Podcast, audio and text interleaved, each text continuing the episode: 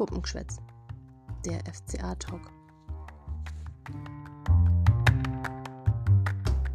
Servus, ihr Lieben da draußen und schön, dass ihr wieder eingeschaltet habt zu einer neuen Folge Puppengeschwätz. Ja, die Irina und ich, wir haben jetzt ein paar Stunden lang Zeit gehabt, um die Niederlage vom gestern zu verdauen. Mir liegt sie allerdings tatsächlich immer noch so ein bisschen im Magen und ich weiß nicht, liebe Irina, geht's dir denn ähnlich? Hast du auch so ein bisschen das traurige Gefühl wie das Wetter da draußen? Weil gerade regnet es bei uns im wunderschönen Augsburg. Erzähl doch mal, wie geht's dir? Ja, Servus und Grüß sei auch von mir. Ähm, ja, so nebelverhangen, wie es auch gerade vor meinem Fenster ausschaut, ist es auch ganz tief in mir drin. Du hast es so schön gerade mit einer Metapher beschrieben. Und ja, meine Gefühlslage ist immer noch ziemlich durchwachsen. Also ich sag's jetzt mal etwas gelinde ausgedrückt. Ich glaube, das ist für alle da draußen besser. Und ja, diese berühmte Nacht drüber schlafen, die hat bei mir vielleicht für ein wenig Cooldown gesorgt, aber wenn ich jetzt so drüber nachdenke und ich glaube, das tun wir jetzt gleich, drüber reden, da kommt alles wieder hoch. Ich glaube, da geht's dir auch sicher ähnlich, gell? Ja, definitiv. Und reden hilft auch immer, ähm, das Ganze so ein bisschen zu verdauen, weil ich muss sagen, ich war gestern nach dem Spiel, das war, das war so eine ganz komische Mischung bei mir. So äh, eine Mischung aus enttäuscht sein über, ja, die Niederlage, klar, weil eine Niederlage tut immer weh, aber irgendwie war da auch so ein bisschen so Hilflosigkeit, aber auch Wut mit dabei. Ne? Weil gerade so, wo wir die Aufstellung gesehen haben, und da kommen wir auch schon zu unserem ersten Punkt, ne?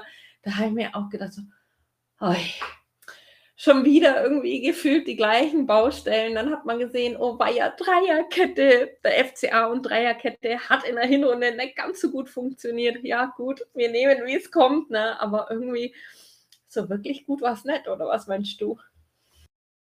Boah, ich muss echt sagen, als ich die Aufstellung gesehen habe und es sich rauskristallisiert hat, dass es die Dreier-Fünfer-Kette wird, da haben mir schon echt die Knie geschlottert, weil tatsächlich sind bei mir auch diese Vibes hochgekommen, als wir zuletzt diesen Versuch gestartet haben. Und da hat es ja eher so semi-gut geklappt, muss man auch einfach und ehrlich sagen. Und ähm, da hatte ich auch nicht direkt die besten Gefühle schon vorm Spiel.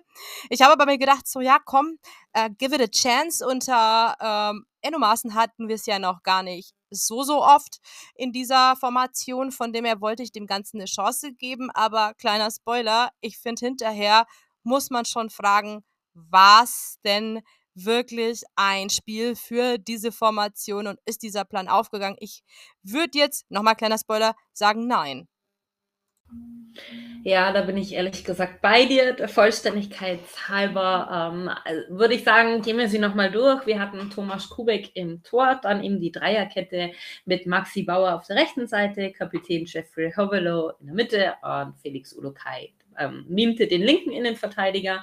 Auf den beiden Schienen hatten wir Iago und Robert Gumni. Auf der Doppel 6 Elvis Rexbejai und Arne Engels.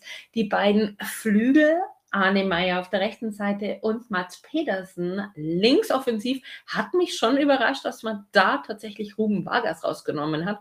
Und genauso hat mich Dion Bellio irgendwie überrascht, ähm, weil er mir in den letzten Spielen ja, was heißt mir ganz so gut gefallen hat. Ich, ich habe irgendwie mir Irvin Cardona ja, herbei gewünscht und gehofft, dass er sein Startelfdebüt oder halt jetzt seit seiner Verletzung ein Startelfdebüt wieder kriegt, weil er mir persönlich irgendwie spritziger und ja, halt einfach schneller und wendiger rüberkommt. Und ich glaube, der hätte uns von Beginn an sehr gut getan. Aber kleiner Spoiler am Rande, ähm, das hat man ja dann auch in der zweiten Hälfte ja auch gesehen dass es ja irgendwie auch besser funktioniert, oder? Ja, also gerade die Wechsel dann am Ende, die haben für mich schon den Bock ein bisschen umgestoßen. Es war auch für mich der einzige Hoffnungsschimmer. Das nehme ich jetzt schon mal so ein bisschen vorweg. Ja, hier Thomas Kubek, dieses äh, Debüt, was sich ja angekündigt hatte, oder das heißt Debüt, dieser Startelf-Einsatz, äh, der sich angedeutet und angekündigt hat, der war für mich sowas von verdient und auch, ähm, das nehme ich jetzt auch nochmal vorweg, wirklich gelungen. Bis aufs Ergebnis ähm, kann man Kubek finden finde ich nicht so viel vorwerfen. Aber dazu gleich en Detail noch mal mehr. Ja, ich glaube, ähm, wir müssen auf jeden Fall im Spielverlauf noch mal die Formation ähm, immer mal wieder im Kontext erwähnen. Ja, zur Aufstellung gibt es jetzt gar nicht mehr so viel zu sagen. Ich glaube, wir springen jetzt nach einer kurzen Pause einfach mal direkt in die erste Halbzeit.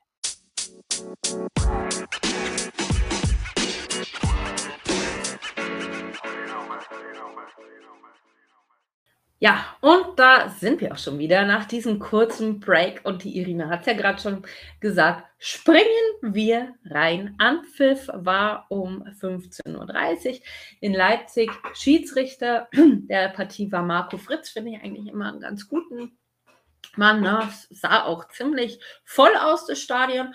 Und äh, tatsächlich ging es gleich richtig spannend los mit einer Großchance für die Gastgeber.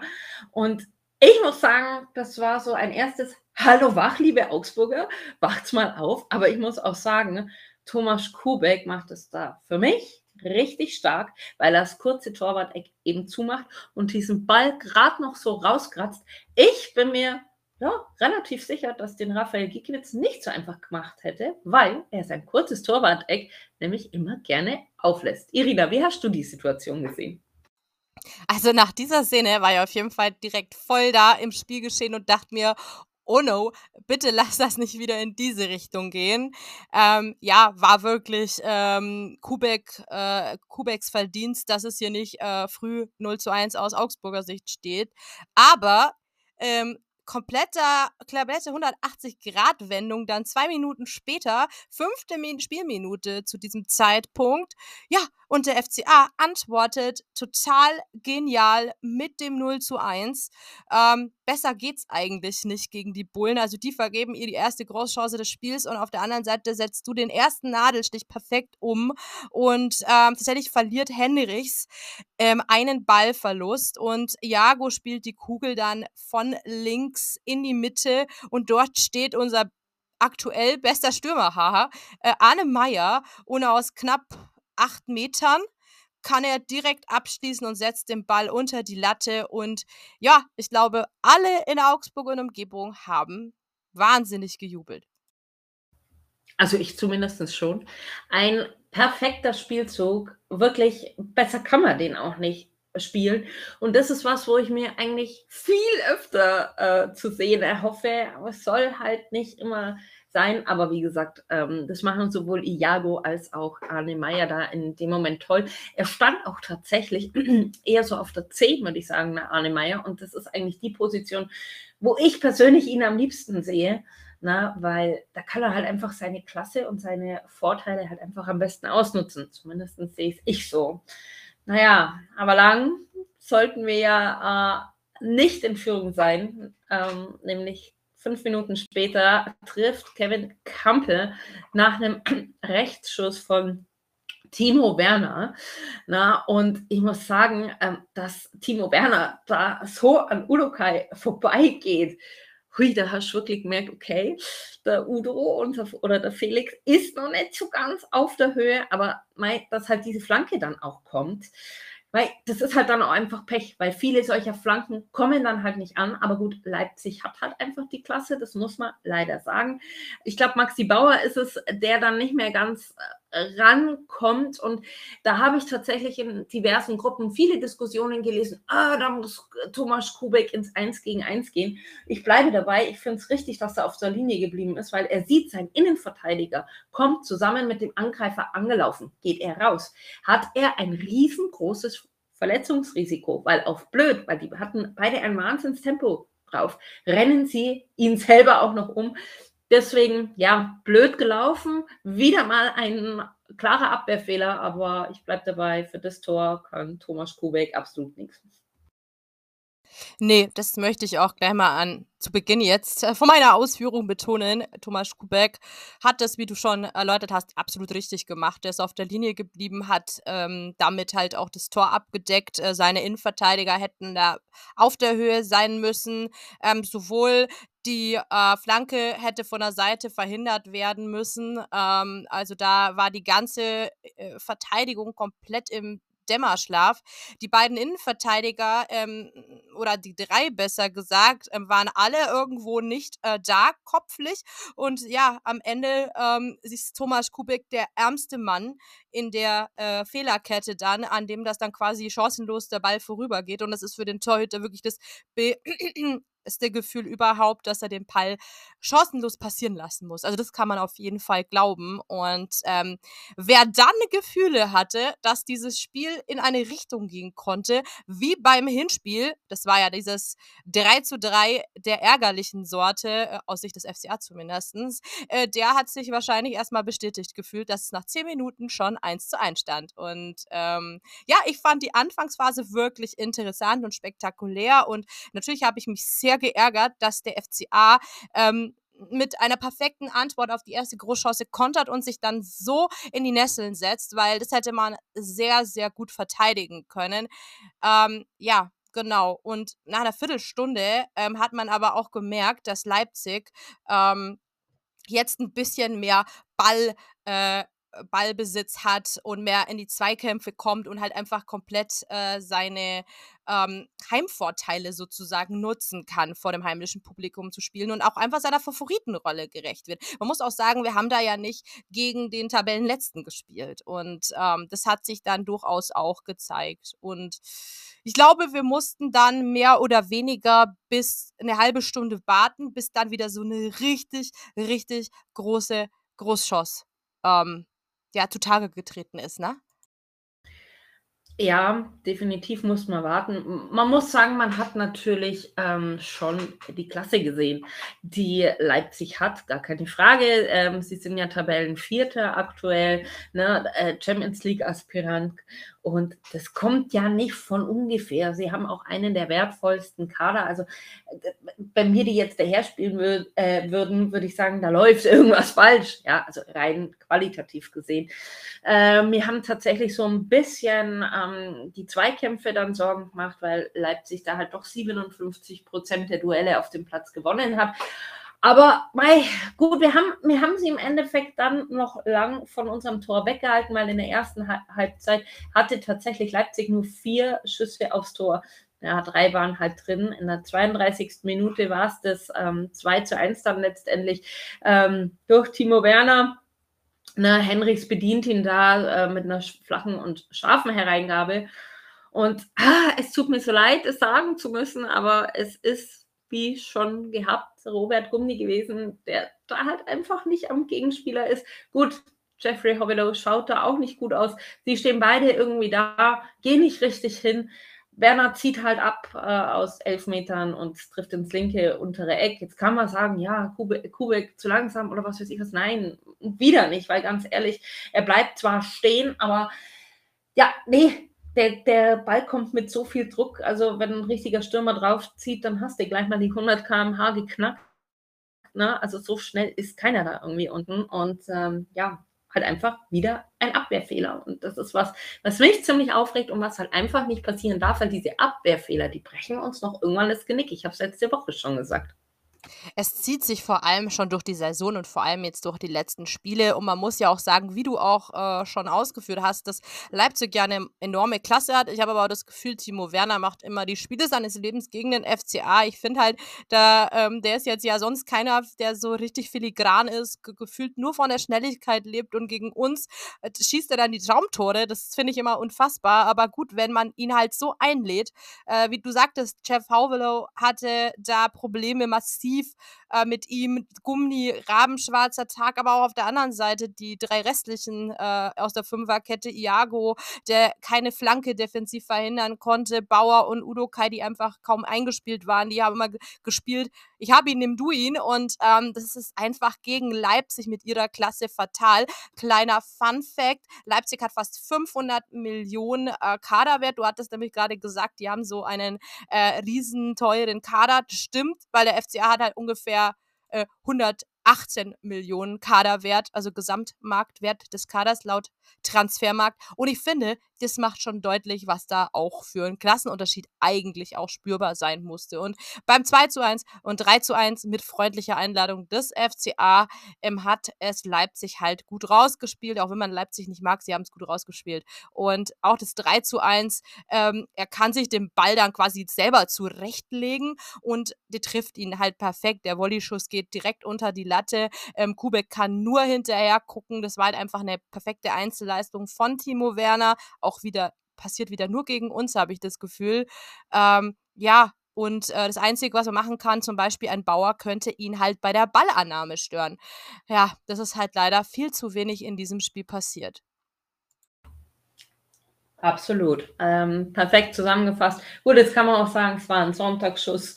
Äh, der geht vielleicht von zehnmal irgendwie, ja, keine Ahnung, achtmal oder neunmal sogar vorbei.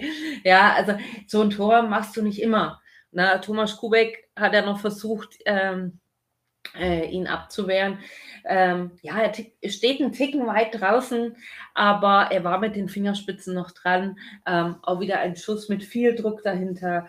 Also wie gesagt, für mich war er in dem Moment auch chancenlos. Ähm, ja, jetzt kriege ich da wahrscheinlich wieder Nachrichten oder irgendwelche Kommentare, so von wegen, ich stehe auf Thomas Kubek. Nein, tue ich nicht. Äh, als Fußballer mag ich ihn persönlich sehr, sehr gerne, ja.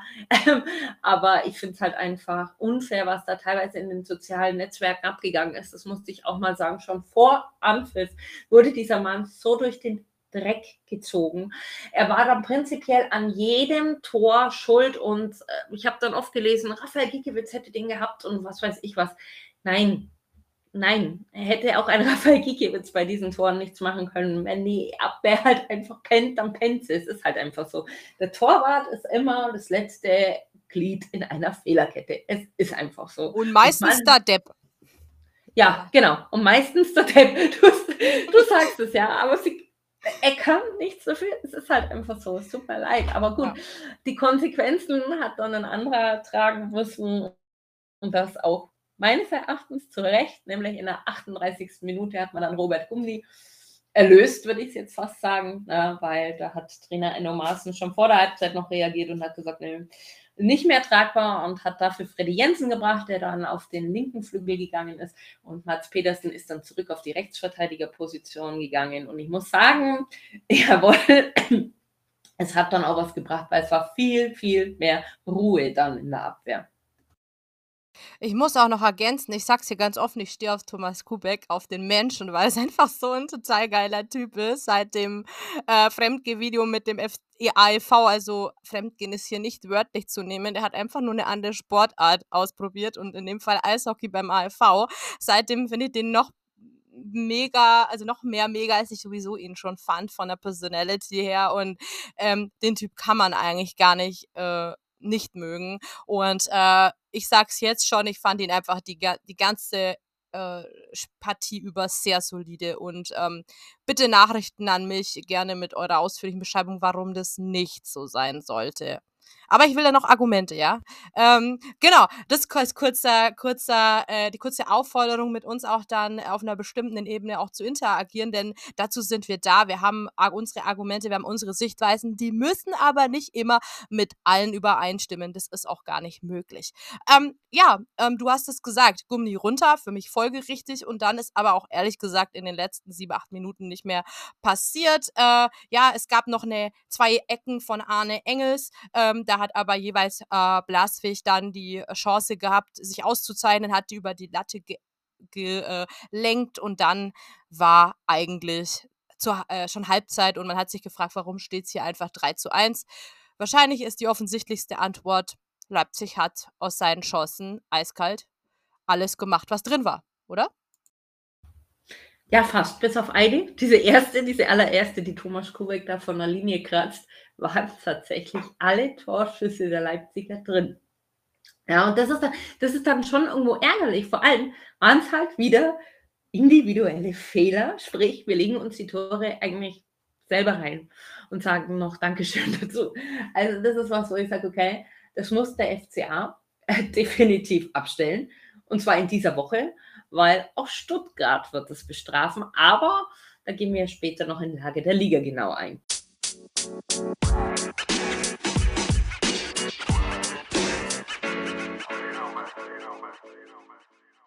Okay, ähm, gehen wir in die zweite Halbzeit, würde ich sagen. Wir sind nicht unverändert aus der Kabine gekommen, wie sonst gern. Ähm, Enno Maaßen hat gewechselt, hat Arne Engels runtergenommen. Für mich doch ein bisschen überraschend tatsächlich. Ähm, und zwar nicht, weil er Julian Baumgartlinger gebracht hat, sondern weil ich persönlich in der ersten Halbzeit Arne Engels einen Ticken besser und auch ja, wenn es Offensivmomente gab, halt einfach den offensiveren Part fand, wie jetzt einen Elvis Rexbejai, dass Julian Baumgartlinger kam. Das habe ich voll verstanden, weil er hat auch im Spielaufbau für, und auch in den Zweikämpfen für eine totale Ruhe gesorgt. Also ich persönlich, ich bin echt ein Fan von Spielstil von Julian Baumgartlinger, weil man merkt ihm seine Erfahrung an. Er ist zwar vielleicht nicht mehr der schnellste, ja, aber er hat definitiv Ruhe auf den Platz gebracht, würde ich sagen. Ja, also das, was man von ihm erwartet, das hat er auch definitiv gemacht. Und äh, für mich war der Wechsel dann auch einfach, sag ich mal, Jugend forscht, wobei Arne Engels merkst du seine Jugend oder seine, sein junges Alter eigentlich gar nicht so sehr ein, an.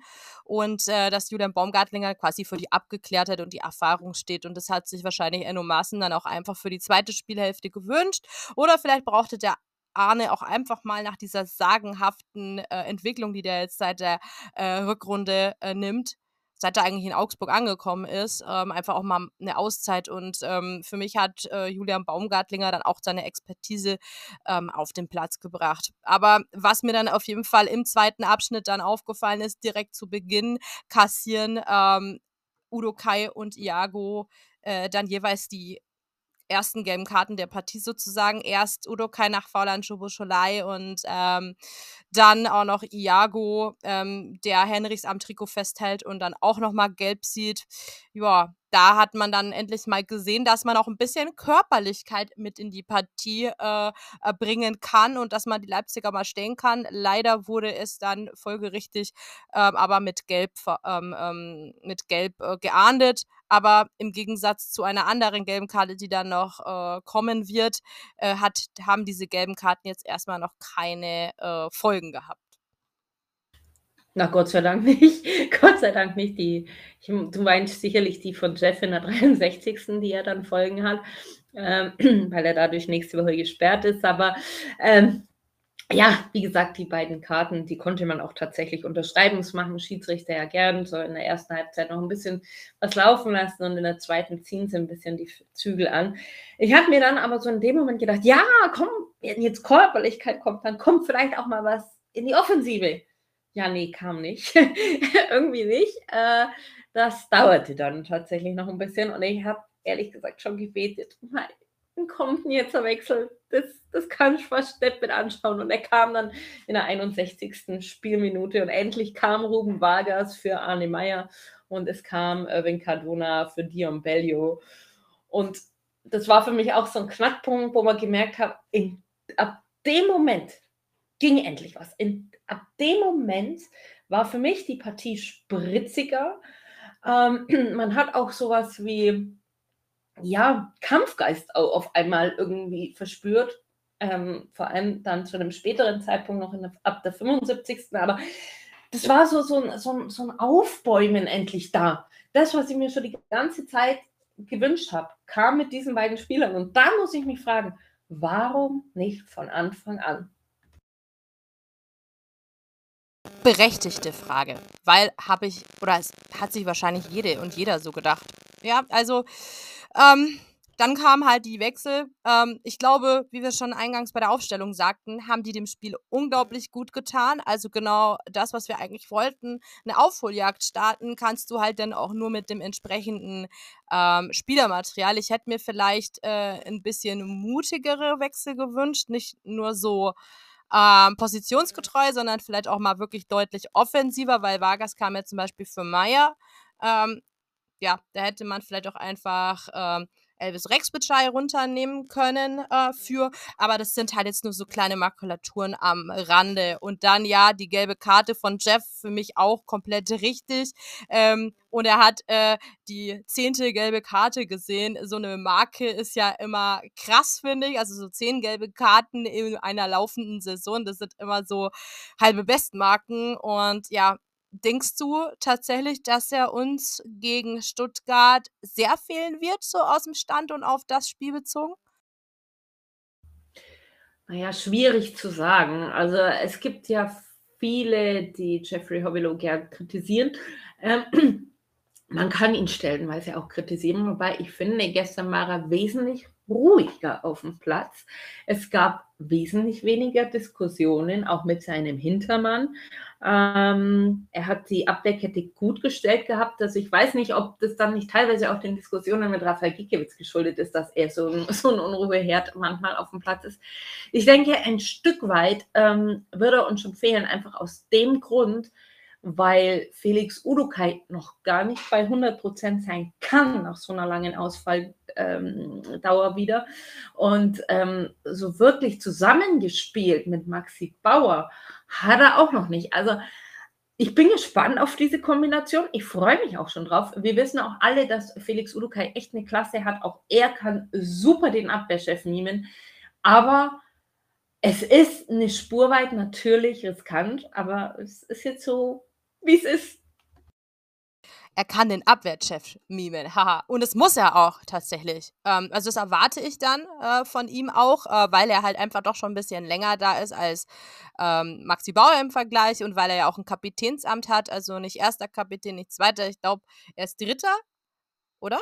Ist er sogar ja, ne, ist dritter Kapitän, meine ich jetzt. Ähm, auf jeden Fall ist er auch im Mannschaftsrat, ähm, also ein erweiterter Arm des Trainers und da erwarte ich nach, auch nach langer Verletzung, dass er da auch Wortführer ist und ähm, ja, dass er sich äh, dann auch, dass Maxi Bauer und er sich dann auch einfach ein Stück weit äh, das Leipzig-Spiel zur Brust nehmen, kritisch da sich mit auseinandersetzen, weil von diesen Fehlern, die sie gegen Leipzig gemacht haben, die wurden da natürlich bestraft doppelt und dreifach. Stuttgart hat auch das Potenzial, da kommen wir später noch zu. Und da einfach sich die Fehler anzunehmen, zu analysieren ähm, und dann im Training vielleicht besser zu machen, da muss, müssen sie die gegen Stuttgart nicht nochmal machen unbedingt. Weil ähm, ohne Chef, und das finde ich krass, ähm, haben wir dann eigentlich nur noch Renato Vega ähm, für die Innenverteidigung auf der Bank. Das heißt, ähm, wir haben halt dann nur noch einen Vertreter und der ist dann auch noch ein ganz, ganz junger Vertreter seiner Zunft. Der kam dann auch übrigens in der 78. dann noch für äh, Felix Udo Kai in die Partie. Auf Leipziger Seite kam dann noch der gefürchteten Inkunku äh, für Dani Olmo. Und ähm, ja, und ich habe mir dann auch schon gedacht, äh, Renato Vega, der hat uns ja auch äh, aufgrund seiner, äh, seines jungen Alters und dass er auch erst seit der Winterpause bei uns ist, auch noch nicht ganz so gut in der Innenverteidigung gefallen. Ähm, zweiter Kapitän ist, glaube ich, Felix Udokai. Dritter ähm, weiß ich jetzt gerade. Nee, zweiter ist Daniel Caligiuri. Richtig, Daniel Caligiuri ist zweiter und Felix Udukai ist dritter, wobei ich glaube, dass Udo tatsächlich ähm, im nächsten Spiel die Kapitänsspinne tragen wird, weil ich glaube nicht, dass Daniel Caligiuri ähm, von Beginn an auflaufen wird. Aber das mal schon mal vorne weggenommen.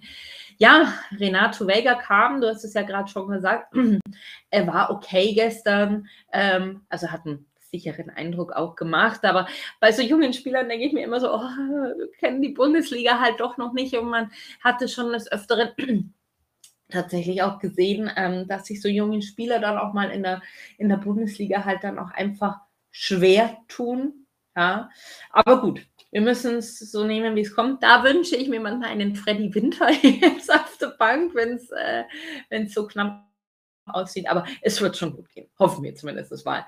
Aber wir springen jetzt mal in die 82. Minute. Da hat es geklingelt und ich glaube, ganz Augsburg hatte da dann doch noch irgendwie so ein bisschen eine, Ho äh, eine, eine Hoffnung, dass vielleicht noch mehr gehen könnte. Ruben Vargas hat nämlich den Augsburger Anschlusstreffer gemacht. Ne?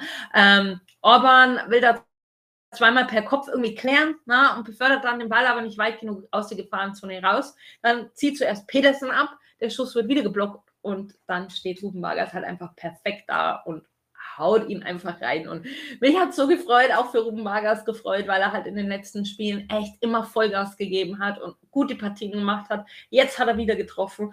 Also wirklich toll gemacht, Ruben. An dieser Stelle muss ich dich echt loben. Und ich hoffe, er darf ähm, gegen Stuttgart von Anfang an auflaufen, weil dann macht er noch mal eins, bin ich mir sicher. Also da hat man wieder gesehen, was für eine wichtige Rolle und wie gut äh, Ruben Vargas auch eine Stärke mit einbringen kann in das Augsburger Spiel, wenn er denn halt spielen darf, wenn er sein Spiel spielen kann. Und ähm, er ist halt dann auch wirklich immer einer, der einen Schlenker macht und abzieht und dann ähm, hat auch er das Potenzial, wirklich Traumtore zu schießen oder halt wichtige Tore. Ähm, ja, und es freut mich für den Schweizer auch ungemein, dass er jetzt seinen Kopf so ein bisschen aus dem Negativlauf, ähm, aus seiner persönlichen Downphase so rausziehen kann.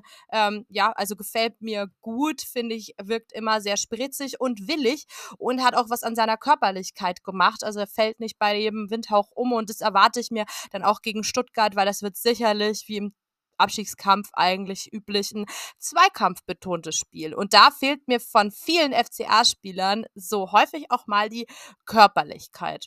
Ja, ähm, 83. Spielminute, ähm, Kubek nochmal in einer klasse Manier ähm, äh, kann da einen äh, flachen Leimer-Abschluss blocken und noch einen äh, darauf folgenden Versuch von Kunku. Ähm, da konnte sich unser Thomas nochmal wirklich auszeichnen. Respekt, war auch wieder gar nicht einfach. Und äh, Leipzig nutzte dann eben die 85. Minute für einen Dreifachwechsel. Unter anderem ging hier der zweifache Torschütze Timo Werner, Silva kam an Bord, auch Halstenberg und Diallo haben noch Spielzeit bekommen. Ja, und dann hatte ich tatsächlich für mich die Frage ähm, innerlich parat. Leipzig wirkte jetzt nicht ganz so sattelfest ähm, und haben auch offensiv jetzt gar nicht mehr so viel hinbekommen wie noch äh, zuvor. Kann der FCA da nochmal den Bock umstoßen? Und in der 88. Minute dachte ich jetzt, um Gottes Willen, falsche Richtung. Da sah es schon so quasi fast aus, als würde hier eher noch Leipzig das 4 zu 1 machen. Denn Kunku, ähm, der hat einfach eine krasse Klasse. Äh, der spielt hier mal wieder Iago aus, ähm, will Kubek ähm, mit einem Lupfer über äh, Listen und der Ball touchierte dann gerade noch so die, äh, den Querbalken. Und ich dachte mir nur so, oh Gottes Willen, das war's jetzt. Und äh, so sind wir tatsächlich noch in der Nachspielzeit überhaupt in der Partie geblieben. Da habe ich es auch schon klingeln sehen, ganz ehrlich. Aber es sollte nicht sein, wir hatten das Glück und durften dann noch weiter hoffen und beten. Ja, aber es sollte dann nicht mehr sein. Es gab dann noch Gelb auf Leipziger Seiten. Silber hat sich da gelb, gelb abgeholt und äh, hatten dann einen schnellen Einwurf. Aber es sollte dann halt auch einfach nicht mehr sein. Cardona hat noch eine gute Chance gehabt äh, in der 94. Minute, ne? ähm, aber wurde dann halt leider auch geklärt. Und ja, so verlieren wir die Partie mit 3 zu 2. Ja, und ich glaube, wir müssen mal äh, über ein Wort diskutieren, das dann überall aufgetaucht ist, wo ich dann schon nach dem Spiel, weil ich halt eben sauer und angefressen war, äh, immer wieder gehört habe. Und zwar ist das die Frage der Moral. Liebe Irina, haben wir ein Spiel mit Moral gesehen? Und wenn ja, wie lange haben wir das denn gesehen? Weil ganz ehrlich, ich persönlich würde ich sagen, also mehr wie, sagen wir mal so 20 bis 30 Minuten habe ich eigentlich nicht so gesehen. Was meinst du? Hm, also, wie leider auch schon in den Partien zuvor kam die Moral oder die Mentalität der Siegeswille dann auch deutlich zu spät. Also von mir natürlich auch irgendwo eine Zeitpunktsbetrachtung. Ähm, für mich ist da erst ein Ruck durch die Mannschaft gegangen, als ein paar Offensivspieler dann, äh, die wir schon früher erwartet hatten, äh, den Platz betreten haben. Und vor allem die letzten 15, 20 Minuten, wie du sagtest, ist nochmal so ein Wille aufgekommen mit Ruben Vargas schönem Anschlusstreffer. Aber dann im Gegenzug hatte Leipzig dann noch ein, zwei Mal die Chance auf 4 zu 1 zu schalten und wir quasi fast gar nichts mehr. Für mich ist es halt so, die Spieler wachen schon auf und die Personen auf der Bank, aber immer gefühlt deutlich zu spät, nie über die volle Distanz und es ist tatsächlich dann auch sehr brotlos, weil letzten Endes ist egal, ob du hier 4-1 oder 3-2 spielst, klar, ich weiß, die Tordifferenz äh, sp spielt eine Rolle, von dem ist es nicht ganz so unwichtig, aber das Resultat ist ja das gleiche. Du verlierst und nimmst trotz guter Leistung einfach deutlich zu wenig Punkte aus den letzten Spielen mit. Und das ist halt dann meine große Kritik und meine große Angst für die kommenden Spiele. Ja, das kann ich absolut verstehen. Ich sehe es auch sehr, sehr ähnlich. Eigentlich auch gleich, weil, ganz ehrlich, die letzten Partien liefen immer gleich.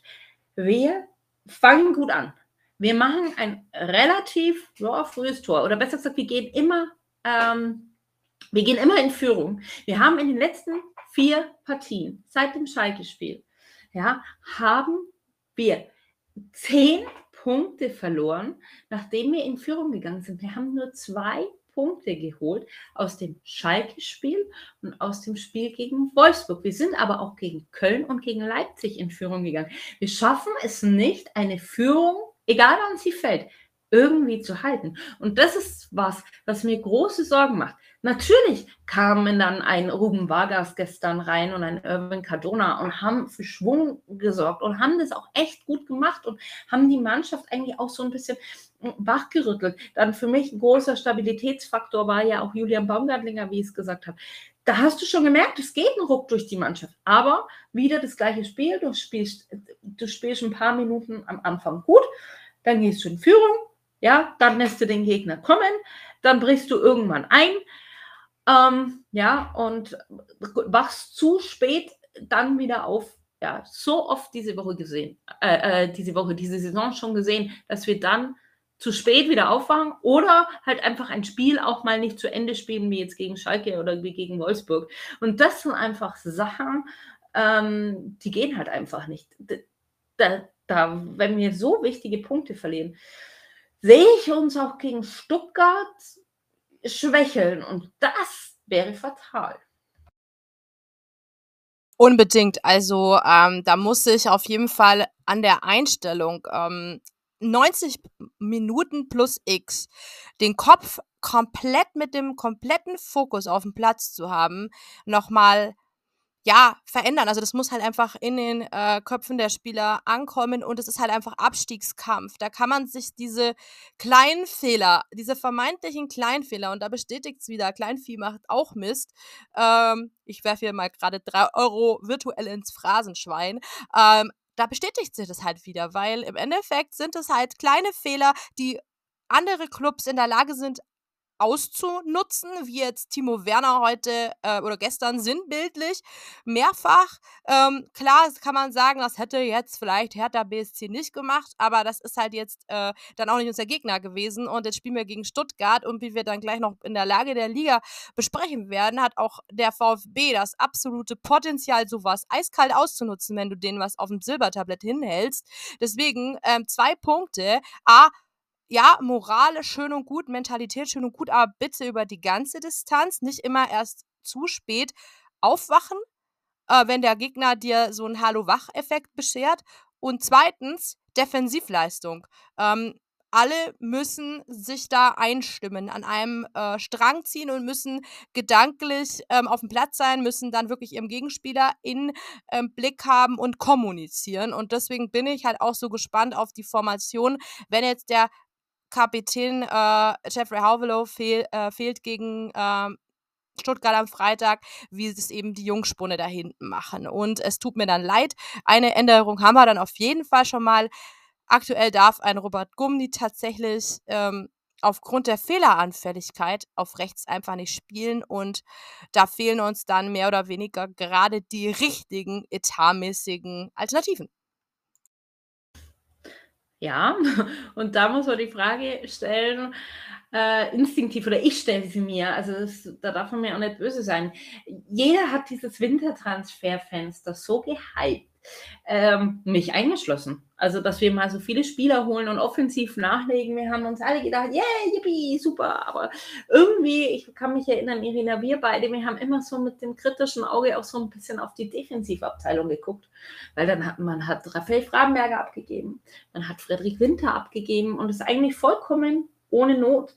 Ja, gut, ich glaube, dass ein Raphael Framberger halt einfach auch spielen wollte und Spielpraxis sammeln wollte. Ne? Aber ich habe mir dann auch gedacht, jetzt gibst du das Backup als Rechtsverteidiger ab. Wen stellst du denn dann dahin? Natürlich kannst du einen Pedersen spielen, den man aber dann immer als Backup gerne für entweder Iago nimmt oder für Ruben Vargas, wie man gestern gesehen hat, oder ein Daniel Caligiuri, der aber auch seit Wochen ähm, entweder nicht genug Form hat oder halt einfach vom Trainer nicht gesehen wird. Ich weiß es leider nicht. Ne?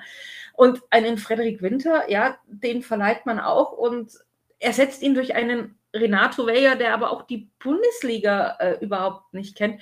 da habe ich mich ehrlich gesagt schon fragen müssen, war das in diesem Transferfenster irgendwie richtig, dass man sich defensiv eigentlich schwächt? Ja, so ein bisschen. Also, ich weiß, ich weiß nicht, jetzt so im Nachhinein betrachtet, denke ich mir auch so, da ist halt vielleicht einiges doch nicht äh, richtig gelaufen. Und, welche Frage ich mir noch stelle, die auch immer wieder gestern aufgetaucht ist, hat, stellt unser Trainer denn in, in letzter Zeit richtig auf für dich? Also jetzt erstmal eins nach dem anderen. Ähm, bei Freddy Winter oder Frederik Winter bin ich absolut auch bei dir. Den haben wir für wieder nach äh, Brøndby sozusagen verliehen, ähm, nehmen dafür 100.000 laut Transfermarkt Leihgebühr.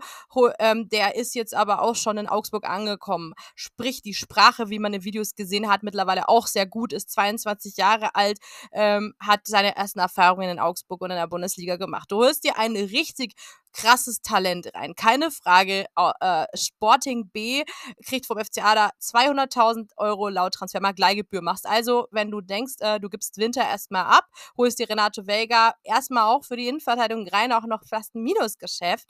Ähm, ja, und äh, nimmst da jemanden, der halt aus, äh, aus einer portugiesischen Stube kommt ähm, und dazu auch noch drei Jahre jünger ist, 19 ist er jetzt, ähm, Jahre alt ja, holst du jemand rein, der halt komplett nicht akklimatisiert ist. Und jetzt so im Nachgang denke ich mir auch, ähm, geht das halt nicht ganz so gut aus, weil ja, Oxford ähm, tastet sich so langsam rein, ähm, ist noch ein bisschen hinter Udo, der jetzt immerhin schon mal wieder spielen kann, aber es sieht halt wirklich dünne aus da hinten und Maxi Bauer und Jeff ringen auch immer mal wieder um ihre Form. Und ich habe schon ähm, gestern mal geschrieben irgendwo, äh, da kannst du fast schon Julian Baumgartlinger in die Innenverteidigung stellen bald, ähm, weil er da immerhin eine abgeklärte Erfahrung mit einbringt, er kann ja auch defensives Mittelfeld spielen und so weiter, ähm, ja, weil ich halt einfach das vermisse und eins ist diese Abgeklärtheit am Ball, dieses ich kläre einfach, ich krieg den Ball raus. Ich lasse mich nicht abkochen von jemandem, also gerade von so Stürmerhühnen. Ähm, ich bin ein bisschen körperlich, das fehlt mir bei denen aktuell so ein bisschen. Und zweite Frage, ja, ähm, natürlich kann man jetzt ähm, den Trainer da auch mit in die Generalkritik einbeziehen. Also muss man fast. Also die Spieler alleine verbocken es nicht. Also ähm, die setzen auch Vorgaben vom Trainer um. Natürlich, was auf dem Platz geschieht, ist dann auch sehr viel Spielerinterpretation, was die daraus machen.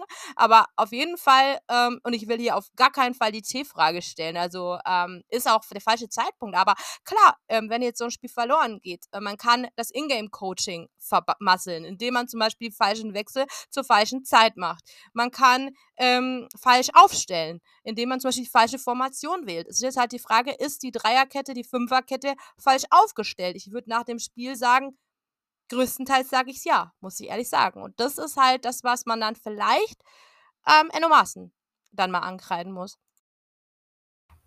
Ja, definitiv. Weil, wie gesagt, die Dreierkette funktioniert bei dem vorhandenen Personal äh, nicht ganz so gut. Also wir sind zwar da in der Innenverteidigung gut aufgestellt, aber ich finde halt einfach unsere Schienenspieler da nicht ganz so gut geeignet dafür, einfach weil äh, Jagon spurweit Schwächen in der Defensivarbeit halt einfach hat, Robert Gummi, ja, brauchen wir, glaube ich, jetzt nicht mehr drüber reden. Ich möchte jetzt auch in den Momenten nicht so mehr auf ihn einhauen, weil ähm, ich glaube, er ist sein, selbst sein größter Kritiker. Ähm, und ja, aber du hattest vorhin definitiv recht. Ich würde ihn auch nicht mehr aufstellen, ne? aber ja, da muss man auch äh, den Trainer ein Stück weit mit ins Boot holen gar keine Frage. Ich habe die T-Frage ehrlich gesagt auch schon gelesen, weil viele halt immer weiter das Vertrauen in ihn verlieren und halt sagen, er hat keine Erfahrung irgendwie in Richtung Abstiegskampf. Ähm, die letzten Spiele waren nicht gut. Man hat jetzt seit fünf Spielen nicht mehr gewonnen, nur zwei Punkte geholt. Ähm, und hat da eigentlich auch kurz vor knapp halt dann einfach den Sieg auch aus der Hand gegeben. Äh, und da verlieren einige gerade so ein bisschen das Vertrauen, dass er uns durch dieses gefährliche Fahrwasser, um wieder eine Metapher zu wählen, äh, des Abstiegskampfes halt einfach bringt. Äh. Und ja, ich kann diese Argumentationen dann schon teilweise nachvollziehen. Aber ich stelle auch nicht die, die Frage, weil wie du sagst, es ist der vollkommen falsche Zeitpunkt. Jetzt muss man erstmal das Spiel gegen Stuttgart abwarten, würde ich sagen. Ähm, und dann wird man sehen. Wenn du das noch ähm, verlierst, dann hast du natürlich ein Problem. Na? Und ja, zu Winter und Vega, ich, ich glaube, äh, viele kennen da meine Meinung bereits, wie du ja schon gesagt hast, äh, war äh, Winter hier bestens akklimatisiert. Er hat ein paar Spiele gemacht, sah da immer gut aus, hat mir immer gut gefallen. Er, er, er wäre vor allen Dingen auch ein Backup auf der Linksverteidigerposition ähm, gewesen. Und natürlich holst du mit Renato Vega ein großes Talent, ne? aber halt auch ein Talent, das die Bundesliga nicht kennt und wenn du jetzt mal guckst, jetzt ist er unser einziges Backup in der Innenverteidigung, ähm, weil Reese Oxford nur individuell trainiert, weil Jeffrey Hovelow gesperrt ist. Also das ist schon eine sehr unsichere Sache. Aber, liebste Irina, ich hätte gesagt, wir haben über das Spiel gegen Leipzig jetzt genug gequatscht. Meinst du auch, dass es Zeit ist, einen Blick auf die Lage der Liga zu werfen? Ich wollte noch ganz kurz die Spieldaten ähm, letzten Endes einmal hervorheben, weil ähm, tatsächlich war jetzt sehr viel Kritik und Negatives in Anführungszeichen ähm, dabei, muss es auch mal geben. Aber unsere Spieldaten, die lesen sich mal gar nicht so schlecht. Also äh, 3 zu 2 Tore aus Leipzigs Sicht jetzt, ähm, das ist ja offensichtlich, aber 12 zu 12 Torschüsse. Der FCA hatte um ungefähr knapp vier Kilometer die bessere Laufleistung von 124,31 Kilometer. Also das war auch schon mal wieder sehr viel gelaufen. Ja, ähm, die Passquote, liebe Birgit, 85 Prozent für Leipzig. Das war ja zu erwarten, aber der FCA 81. Also ich meine, sonst orientieren wir uns da manchmal sogar zwischen 50 und 65 Prozent. Da finde ich 81 schon herausragend eigentlich. Und unser Problem von der Vorwoche war wieder erkenntlich. 17% angekommene Flanken. In der Vorwoche noch 15%. Und Leipzig hat ungefähr so viel wie in der Vorwoche äh, die Köln gehabt. 38%. Ich glaube, damals waren es 33% beim Gegner. Das hat man auf dem Spielfeld absolut gesehen. Ähm, was mich verwundert hat, ähm, das ist auf der einen Seite lobenswert für unsere Spieler. Wir haben 67% erfolgreiche Dribblings verzeichnen können. Aber das Negative heißt, wir haben uns ganz schön oft vernatzen lassen, denn Leipzig hat sagenhafte 87 Prozent seiner Dribblings erfolgreich gestalten können. Und das ist schon eine extreme Hausnummer. Und beim Ballbesitz, was zu erwarten war, die Heimmannschaft hatte 59% Ballbesitz. Das ist ja ähm, aufgrund von Leipzigs Klasse und auch der Heimmannschaft absolut ähm, normal. Die Zweikampfquote, auch da kann der FCA nachholen. 46% hatten wir da nur, Leipzig 54. Das könnte man jetzt im Abstiegskampf auch ähm, etwas anders gestalten, positiver für uns. Davon ähm, haben wir auf jeden Fall auf 45 Prozent unserer Luftzweikämpfe verloren. Elf Fouls seitens des FCAs gegen acht von Leipzig. Ähm, fünfmal abseits Leipzig, dreimal abseits Augsburg. Andersrum drei Ecken Leipzig, fünf Ecken Augsburg. Der ganz normale Wahnsinn. Aber Vielleicht sollten wir noch mal ganz drü kurz drüber reden. 17% angekommene Flanken auf der einen Seite, 87% der erfolgreichen Dribblings seitens der Leipziger kamen dadurch und wir haben 81% Passquote. Diese Stats, die machen mich unglaublich fertig gerade. Ja, weil sie eigentlich äh, nicht zu einer Niederlage passen. Deswegen, äh, es ist schon was, wo ich mir denke, hey, es war eigentlich schon ein gutes Spiel von uns, definitiv. Wann hatten wir zuletzt 81% Passquote? Ich glaube, in dieser Saison tatsächlich noch gar nicht. Wir sind unglaublich viel gelaufen. Also eigentlich passt das soweit. Die Stats, die passen. Also es ist schon trainiert worden und so. Außer die Flanken, da können wir noch mehr, da können wir definitiv ähm, noch mehr trainieren. Aber ja, es ist halt was, wo ich sage, also diese Stats, wenn du äh, gegen Stuttgart hast, dann sage ich, ähm, ja, dann könnte definitiv was gehen. Also sie machen definitiv Mut, um das mal so zu sagen. Und unter Vollständigkeitshalber möchte ich jetzt einmal den schnellsten Spieler des FCA präsentieren, damit ich vor dem FCA dran bin. Das war Irwin Cardona mit 34,51 km/h. Er ist momentan, wenn er spielt, ist er tatsächlich immer der schnellste. Er hat ja diese Saison schon fast äh, 36 km/h gelaufen. Also deswegen frage ich mich, wieder? Warum nicht von Anfang an? Ja, ähm, auf jeden Fall Respekt an äh, Cardona, dass der ist ja wirklich sagenhaft schnell. Ähm, hat mir auch wirklich auch wieder gut gefallen. Das ähm, ist auf, macht auf jeden Fall Lust auf mehr. Äh, wen ich auch auf jeden Fall noch rausheben wollte, war Ruben Vargas. Wir haben ihn schon gelobt. Er hat 100% erfolgreiche Dribblings, 100% Zweikampfquote laut Kicker und eine Passquote von 90 Prozent. Also auch ein super Auftritt. äh, von Ruben Vargas.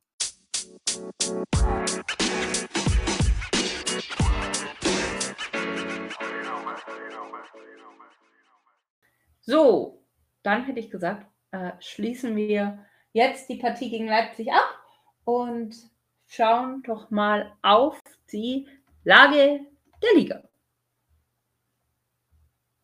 Ja, ähm, dann gucken wir doch mal, wie die Resultate bis heute, Sonntagabend, äh, ja, sagen wir mal 18.15 Uhr ist es jetzt, äh, wie die so gelaufen sind. Und die ein oder andere Kuriosität war definitiv dabei. Wir fangen mal direkt an mit einer Kuriosität. Für mich ist es das, Freitagabend. Schalke gewinnt mit 5 zu 2 gegen Hertha BSC und in dem äh, in dem Hinsicht ist das auf jeden Fall ein relevantes Spiel, denn Hertha ja, ist jetzt 18. Schalke 17. Und äh, dass der 17. der Tabelle den 18. so abfieselt mit 5 zu 2, das hätte ich in den kühnsten Träumen nicht erwartet. Du denn? Nö. Definitiv nicht. Also ein bisschen habe ich in das Spiel reingeguckt. Ähm, und es war schon ein echt ein Klassenunterschied. Aber ja, gut, äh, was, was soll ich sagen? Es gibt ja Konsequenzen, aber da wollen wir ja nachher noch ähm, darauf eingehen. Ne? Aber das war wirklich ein ein wirklicher Unterschied, äh, wohin wir denken, also pff, 5 zu 2, das total, also der Tabellenletzte deklassiert den Tabellenvorletzten, so sah es ja aus vor dem Spieltag. Also das ist eine Hausnummer. Das hätte ich auch ehrlich gesagt so nicht erwartet. Ja, also Respekt da auch an die Schalker, muss ich echt sagen. Da merkt man einfach, die haben es verstanden. Die haben verstanden, so geht Abstiegskampf. Und noch eine Mannschaft, die das verstanden zu haben scheint, ist die TSG Hoffenheim. Die haben nämlich beim Tabellenführer Bayern München gespielt und da ein 1 zu 1 geholt. Ähm, das Tor der Hoffenheimer war ja ein wunderschöner Freistoß. Ich weiß nicht, ob du es äh, gesehen hast. Ähm, aber echt, den musste erst mal da so rein schießen. Und da stellt sich mir jetzt auch ehrlich gesagt die Frage, hat der Bayern-Vorstand nicht eventuell auch zu früh reagiert? Also nee, ähm, Hoffenheim überholt uns dadurch natürlich in der Tabelle, weil sie sind punktgleich, aber sie haben halt einfach auch das bessere Torverhältnis. Das ist schon ärgerlich, weil ich habe mich ehrlich gesagt so ein klitzekleines bisschen auf den FC Bayern verlassen, dass die die Punkte zu Hause behalten. Ja, es sah ja auch erst danach aus, dass Bayern ähm, in einer, und wir kommen ja später noch zur internationalen, äh, zu internationalen Begegnungen dieser Art, äh, dass sie sich da ein bisschen verausgabt haben und vielleicht mal einen Gang zurückschalten. Kann man ja gegen den äh, einen, der auch im Abstiegskampf noch steckt, vielleicht auch mal machen. Ähm, ist aber auch vielleicht auch ein kleiner Arroganzanfall, denn auch die Kleinen äh, hat man ja in dem Spiel dann auch ganz gut gesehen und auch der BVB musste das leidvoll erkennen. Die machen auch mal äh, äh, Trara und können da richtig richtig unangenehm werden. Und ähm, natürlich fing es für Bayern erstmal richtig gut an. In der 17. Minute macht Pavard nach Vorbereitung von Kingsley Coman da das 1 zu 0. Dann lehnen sich die Bayern zurück. Ähm, es sieht auch gut aus. Dann äh, Kramaric mit diesem von dir angesprochenen Traumtor für Hoffenheim den Ausgleich. Danach denkt man, hm, bester Stürmer derzeit. Ähm, Pavard bei den Bayern macht da das vermeintliche 2 äh, zu 1, aber äh, der Licht stand vorher bei einer äh, Kopf Kopfballverlängerung, sage ich mal, im Abseits. Ja, ähm, dann hat Bayern halt einfach doch noch ein paar Chancen, wie Bayern es halt dann auch alles in eine Waagschale wirft. Aber es sollte nicht sein und deswegen Respekt an Hoffenheim. Uns schmeckt es nicht so gut aus. Augsburger Sicht, dass sie sich äh, mit, mit äh, Moral und Mentalität, haha, schon wieder die bösen M-Worte, ähm, hier einfach einen Punkt erschleichen und damit das Titelrennen wahnsinnig spannend machen. Und uns in der Tabelle leider überholen, wie du schon sagtest. Das schmeckt mir aus Augsburger Sicht natürlich gar nicht. Ja, nee, wie gesagt, das ist halt einfach blöd. Sie haben halt einfach das bessere Torverhältnis. Ne? Sie haben nur minus 9, wie minus 16. Nein, was soll man machen? Ne? Also, wie gesagt, ich, ich glaube, bei Bayern war wirklich auch eine Spur weit Arroganz wirklich dabei. Und das sieht man im Endeffekt schon in den letzten Partien. Irgendwie seit äh, Bayern Julian Nagelsmann entlassen hat, ist da irgendwie der Ofen aus, habe ich so den Eindruck. Aber gut, gehen wir in die nächste Partie. Äh, Köln gegen den FSV Mainz 05. Ähm, die Mainzer schnuppern ja tatsächlich noch an den Europa League Plätzen. Sie sind jetzt Achter mit 42 Punkten. Auf Rang 6 ist Leverkusen mit 43 Punkten. Also es ist schon spannend. Ähm, aber die Kölner, die sind ja dann doch nochmal zurückgekommen ähm, und haben in der 51. Minute den Ausgleich geschossen. Ja, damit äh, nehmen sie auch noch einen Punkt Abstand wieder von uns. Das heißt, äh, selbst wenn die Kölner mal verlieren und wir gewinnen sollten, kommen wir nur punktetechnisch an sie ran. Überholen können wir sie nicht, weil die Kölner auch minus ein Torverhältnis von minus in der Zeit haben und der FC Augsburg hat einfach von minus 16. Ja, schmeckt mir auch nicht ganz so gut, wenn ich da auf die Tabelle schaue, weil wir wissen ja, äh, jeder Tabellenplatz, den man besser äh, erreicht, ist, bedeutet halt einfach bares Geld in der TV-Geldtabelle, ne? Das und äh, ja, gerade äh, Mainz hatte ja ähm, eigentlich seine Serie, die sind ja schon einige äh, Spiele jetzt unge ungeschlagen. Das heißt, äh, da dachte ich eigentlich, yes, ähm, die besiegen jetzt Köln, ähm, obwohl jetzt für uns nicht so ultra relevant. Ähm, ja, die treffen jetzt nach drei torlosen Heimspielen mal wieder die Kölner und äh, können es dann unentschieden gegen starke Mainzer gestalten. Die sind ja gut in Form. Von dem her kann man schon sagen, Respekt an äh, die Kölner hier, ähm, die dann auch ein gutes Heimspiel gezeigt haben. Und ähm, ja, ich glaube, mehr müssen wir über dieses Spiel dann auch nicht sagen. Beide Mannschaften sind im Tabellenmittelfeld und da auch ganz gut aufgehoben. Anders als jetzt uns, als dieser ähm, Gastgeber, der VfG Stuttgart, der jetzt den Relegationsrang inne hat. Der hatte Borussia Dortmund ähm, ja, nach wie vor zweitplatziert zu Gast und äh, kleiner Spoiler, die machen einfach eine Wahnsinnspartie. Ähm, ja, der BVG geht in der 26. durch Aller schon in Führung, ähm, kann die Führung ausbauen, durchmalen. Ähm, ja, da denkt man, die Messe ist schon gelesen. Ähm, dann gibt es Gelb-Rot innerhalb von kurzer Zeit für Mavropanos seitens der Stuttgarter. Ja, man muss auch drüber reden. Da gab es in, Anfangs, in den Anfangsminuten noch eine weitere äh, äh, Szene ähm, eines Dortmunders, ähm, der dann von, von einem Stuttgarter quasi fast rotwürdig gefault wird. Da muss man jetzt natürlich fragen, hätte es der Schiedsrichter ahnden müssen, hätte sich da der VAR einschalten müssen. Ja, denn ähm, dieser Spieler, ich glaube, äh, es war am Ende, war es äh, Kulibali? Ähm, ich weiß es nicht mehr ganz genau, aber im Endeffekt, äh, ja, war es halt schon so, dass äh, der Spieler nochmal in Erscheinung getreten ist. Und ja, Stuttgart kommt zurück, ähm, hat in der 52 Minuten erstmal ein Tor annulliert bekommen. In der 78. schießen sie den Anschlusstreffer in Form von Kulibali. Dann noch in der 84. noch Wagnumann das 2 zu 2 ja, da, dann überschlagen sich die Ereignisse. Wir haben alle schon gefeiert, denn nach Vorbereitung von Beino Gittens, der eingewechselt wurde, macht Gio Reyna ebenfalls eingewechselt. Das 2 zu 3. Und ich denke mir so, das muss es doch gewesen sein. 90 plus 2, Leute. Nö, in der 90. plus 7 schießt Silas nach Vorbereitung von Wagnumann noch das 3 zu 3 und ich drehe völlig durch, so auch das Stuttgarter Publikum. Und ich glaube, der BVB fragt sich, wie konnte man hier nur 3 zu 3 spielen? Wie konnte man so ein Game thrown? Ja, und dann war das Spiel zu Ende und ich frage mich, ey, was war das wieder für eine Partie? Ich glaube, das, das war, wir haben es ja dann verfolgt über, oder ich habe es verfolgt über, einen, über einen Live-Ticker. Haben dann auch gedacht, ey, das darf echt nicht wahr sein. Wie blöd ist Dortmund? Entschuldigung, wenn ich das jetzt so sage. Sie wollen deutscher Meister werden. Schreien sie ja jedes Jahr am Anfang der Saison, wir wollen es den Bayern schwer machen, konkurrenzfähig äh, sein und so weiter und so fort. Und ganz ehrlich, Bayern serviert es ihnen auf dem Silbertablett und sie nehmen die Chance nicht an. Zu dem Foul, das war gleich in der ersten Minute, es war Jurassi, ähm, der da Emre Can tritt, äh, der Schiedsrichter, es war ja Harm Osmas, äh, der hat es nicht als Absicht gewertet und deswegen nicht mal eine Karte gezückt. Für mich tatsächlich, muss ich sagen, war es glatt rot, aber gut, es war in der ersten Spielminute. Ja, vielleicht hat man da einfach noch ein Auge zugedrückt, ne? aber ganz ehrlich, so wie dieses Spiel gelaufen ist, das darf das darfst eigentlich gar keinem erzählen. Die führen 2 zu 0. Stuttgart in Unterzahl.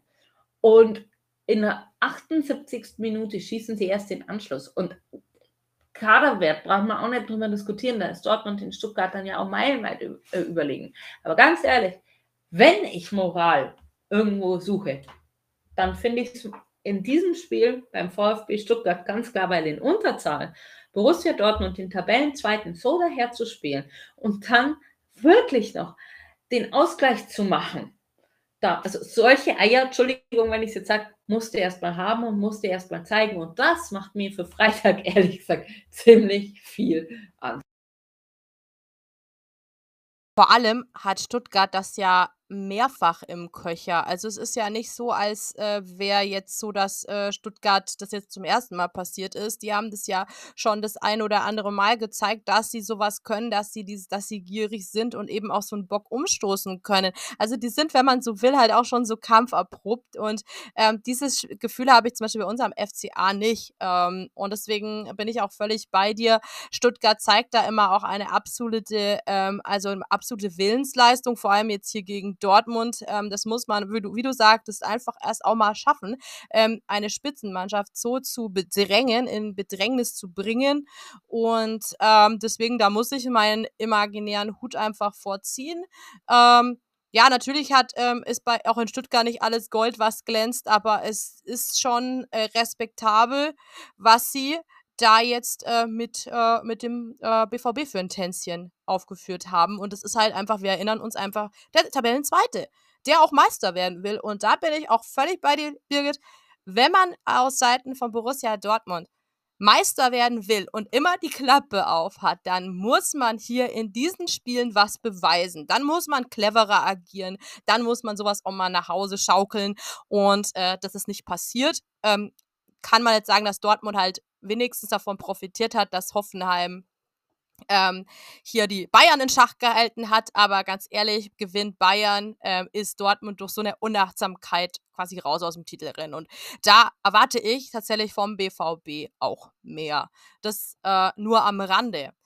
Ja, ähm, der 28. Spieltag, er war einfach wild, ähm, muss man einfach so sagen. Also der, äh, äh, der, das Abendspiel war es gar nicht so. Das Topspiel war ja Eintracht Frankfurt, derzeit siebter mit 42 Punkten, kratzen sie auch am internationalen Geschäft gegen Gladbach gut drauf, derzeit auf Rang 10. 36 Punkte noch gerade so in der Underdog-Rolle, tasten sich langsam auch so ein bisschen ran und haben noch Außenseiterchancen, finde ich persönlich, fürs internationale Geschäft. Und ja, dieses Spiel geht dann 1-1 aus. Ähm, ja, Hoffmann geht, äh, bringt die Gladbacher in der 13. Minute in Führung und ganz, ganz spät. Und wer sonst außer Kolomanie bringt Frankfurt in der 83. Minute wieder ins Spiel. 1 zu 1 geht die Partie aus. Und ja, äh, ich würde mal sagen, ähm, Glück für Frankfurt, aber sie hatten tatsächlich auch sehr viele Chancen am Ende, die sie vergeben haben und konnten jetzt auch schon das siebte Bundesligaspiel in Folge nicht gewinnen, die Frankfurter. Ja, wie hast du dieses Spiel gesehen, Birgit? Äh, war das so verdient, dieses 1 zu 1? Ja, kann man so unterschreiben. Doch, definitiv. Also ich habe es mir auch angeguckt. Ich weiß nicht, so spannend fand ich es jetzt nicht. Lag vielleicht aber auch daran, weil ich immer noch äh, in vielen Gruppen und mit vielen Leuten auch über das FCA-Spiel diskutiert habe und mich da einfach auch furchtbar aufgeregt habe und ja, den Tränen nahe war, weil ich war einfach irgendwie noch so sauer und so angeschlagen, dass ich es auch nur am Rande mitbekommen habe. Aber ich würde sagen, das, was ich gesehen habe, äh, geht es unentschieden definitiv in Ordnung, würde ich sagen. Heute Nachmittag, um zur nächsten Partie zu kommen, ähm, hatte Werder Bremen den SC Freiburg zu Gast. Ähm, Freiburg, äh, wenn ich es richtig im Kopf habe, spitzelt ja auch noch so ein bisschen in Richtung Champions League. Ne? Sie sind Fünfter, nur einen Platz hinter, äh, nur einen Punkt hinter Leipzig. Ja, und das konnten die Freiburger mit äh, 2 zu 1 gewinnen. Also Ergebnis 1, ein Tor für Bremen, zwei Tore für äh, Freiburg. Bremen ist tatsächlich eigentlich in Führung gegangen und zwar durch Philipp in der 46. Spielminute. Aber die Freiburger haben ihre Klasse gezeigt und haben in der 67. Minute äh, den Ausgleich geschossen durch Salai, Vorbereitung, ein gewisser Herr Höhler. Und beim 2 zu 1 lief es genau andersrum. Da trifft Höhler das Tor und Salai bereitet vor. Haben sie den Siegtreffer geschossen und bleiben dadurch an Leipzig dran. Und ja, dürfte schon noch spannend werden, ob die Freiburger äh, in die Champions League kommen oder ob sie Europa League spielen würden. Ich würde ihnen ja irgendwie die Champions League schon gönnen gönnen und sie haben sich auch hier wieder absolut nochmal aufgerappelt. Nach dem Führungstreffer für Bremen äh, schießen sie noch zwei Tore. Das zeigt einfach auch die Klasse. Und äh, ja, also von dem her, die, da ist noch alles drin für die Freiburger und die sind einfach äh, eins und ich finde schon konstant mittlerweile. Ähm, das ist auch eine große Errungenschaft der Freiburger.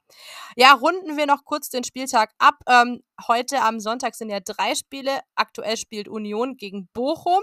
Da steht es noch 1 zu 0. Ähm, das ist in der, äh, in der Nachspielzeit der ersten Halbzeit gefallen. Juranovic ähm, in der 45. plus 3 für Union. Ja, jetzt ist gerade Halbzeitpause. Wir werden dann ähm, nochmal nächste Podcast-Folge äh, berichten, wie es ausgegangen ist. Union ja derzeit auf dem dritten Platz, schon ein bisschen abgeschlagen im äh, Meisterschaftsrennen. Und Bochum, das ist ja für den FCA nicht unwichtig, die sind ja auf Platz 15, also knapp vorm Relegationsrang, den der VfB Stuttgart inne hat. Mit 26 Punkten stehen sie derzeit da, haben aber auch die schlechteste Tordifferenz der Liga mit minus 31. Also mal schauen, wie dieses Spiel ausgeht. Und heute Abend 19.30 der Vollständigkeit halber, da ist noch alles drin, es hat noch nicht mal angefangen, spielt der VfL Wolfsburg seines Zeichens Tabellen 9. mit 39 Punkten gegen Leverkusen. Äh, die haben ja mittlerweile sich gefangen. Wir haben letztes, äh, letzte Podcast-Ausgabe äh, gesagt, wenn Leverkusen immer so gespielt hätte wie in der Rückrunde, was wäre da dran gewesen oder drin gewesen für die diese Saison? Sie sind derzeit Sechster mit 43 Punkten. Ein einholen können sie niemand mit dem Sieg gegen Wolfsburg, denn äh, vor ihnen stehen die Freiburger auf Rang 5 mit 50 Punkten, aber sie können sich schon auf Rang 6 halten, da die Punkte ausbauen, denn auf 7 und 8 lauern Frankfurt und Mainz schon mit 42 Punkten. Es ist wirklich knapp im internationalen Geschäft, das muss man einfach sagen derzeit. Sehr spannend. Ja, definitiv spannend. Und äh, ich glaube aber, um uns mal einen Tipp abzugeben, ähm, dass Leverkusen das sogar machen könnte in Wolfsburg, weil wo wir in Wolfsburg gespielt haben, haben mir die Wolfsburger ehrlich gesagt nicht so gut gefallen.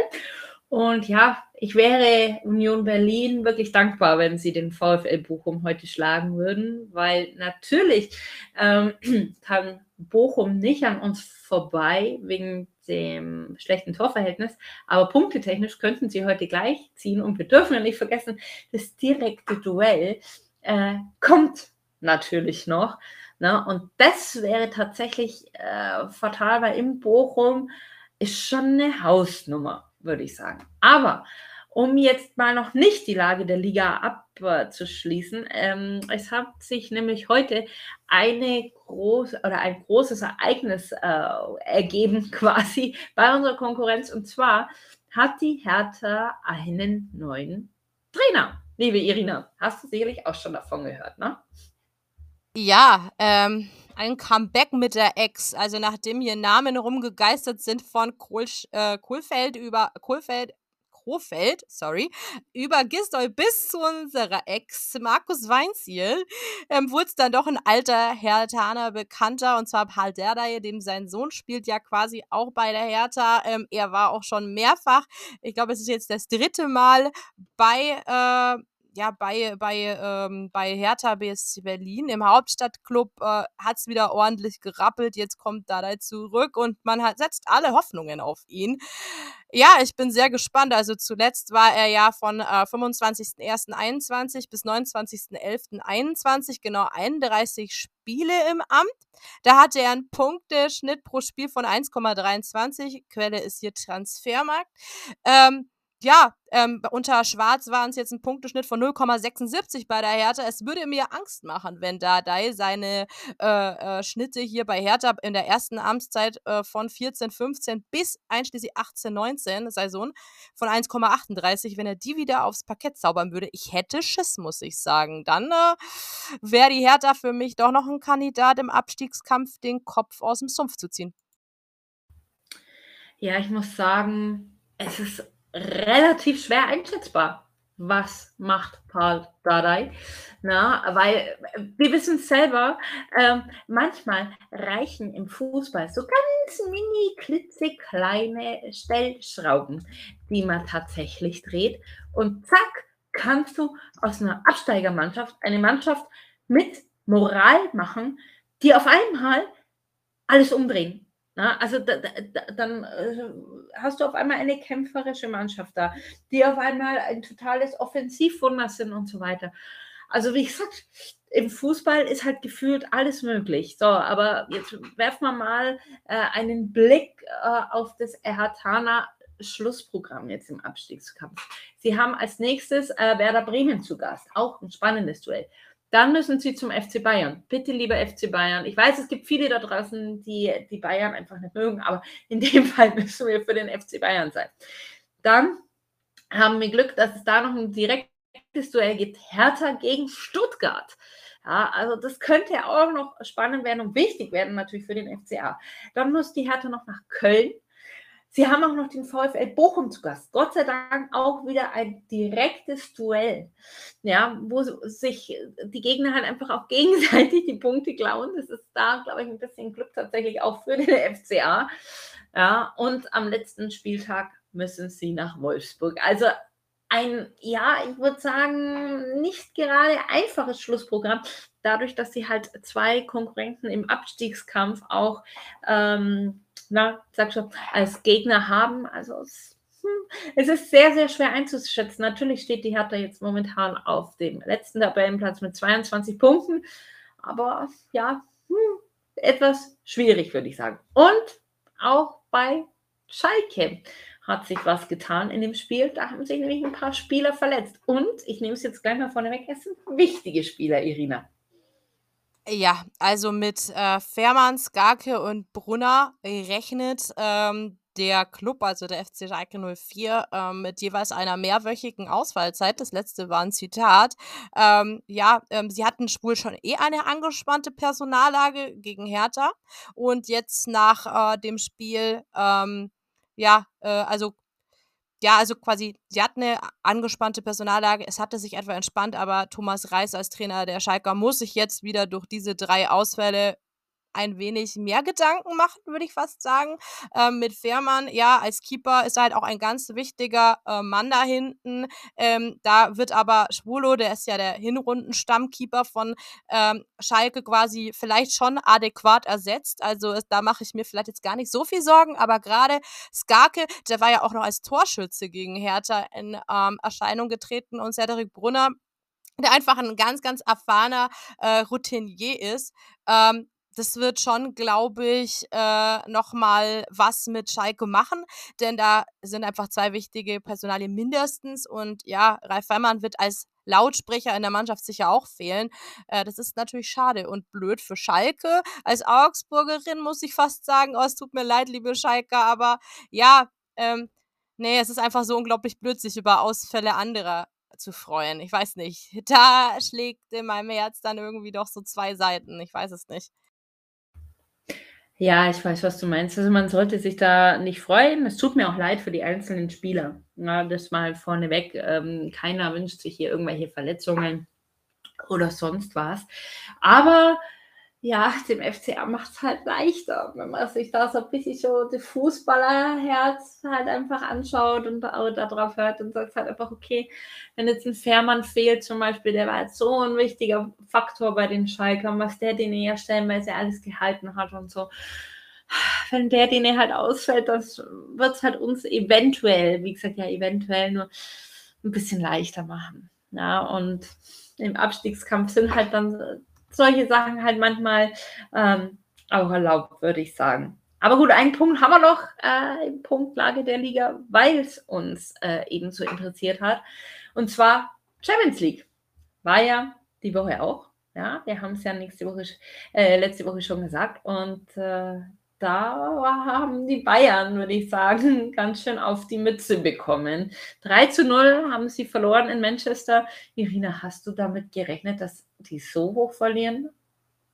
Also, wir hatten es ja im Vorbericht, ähm, letzte oder nee, im Nachbericht, also in der letzten Podcast-Folge schon thematisiert und da habe ich gesagt, ich sehe da auf jeden Fall leichte Feldvorteile für Manchester City.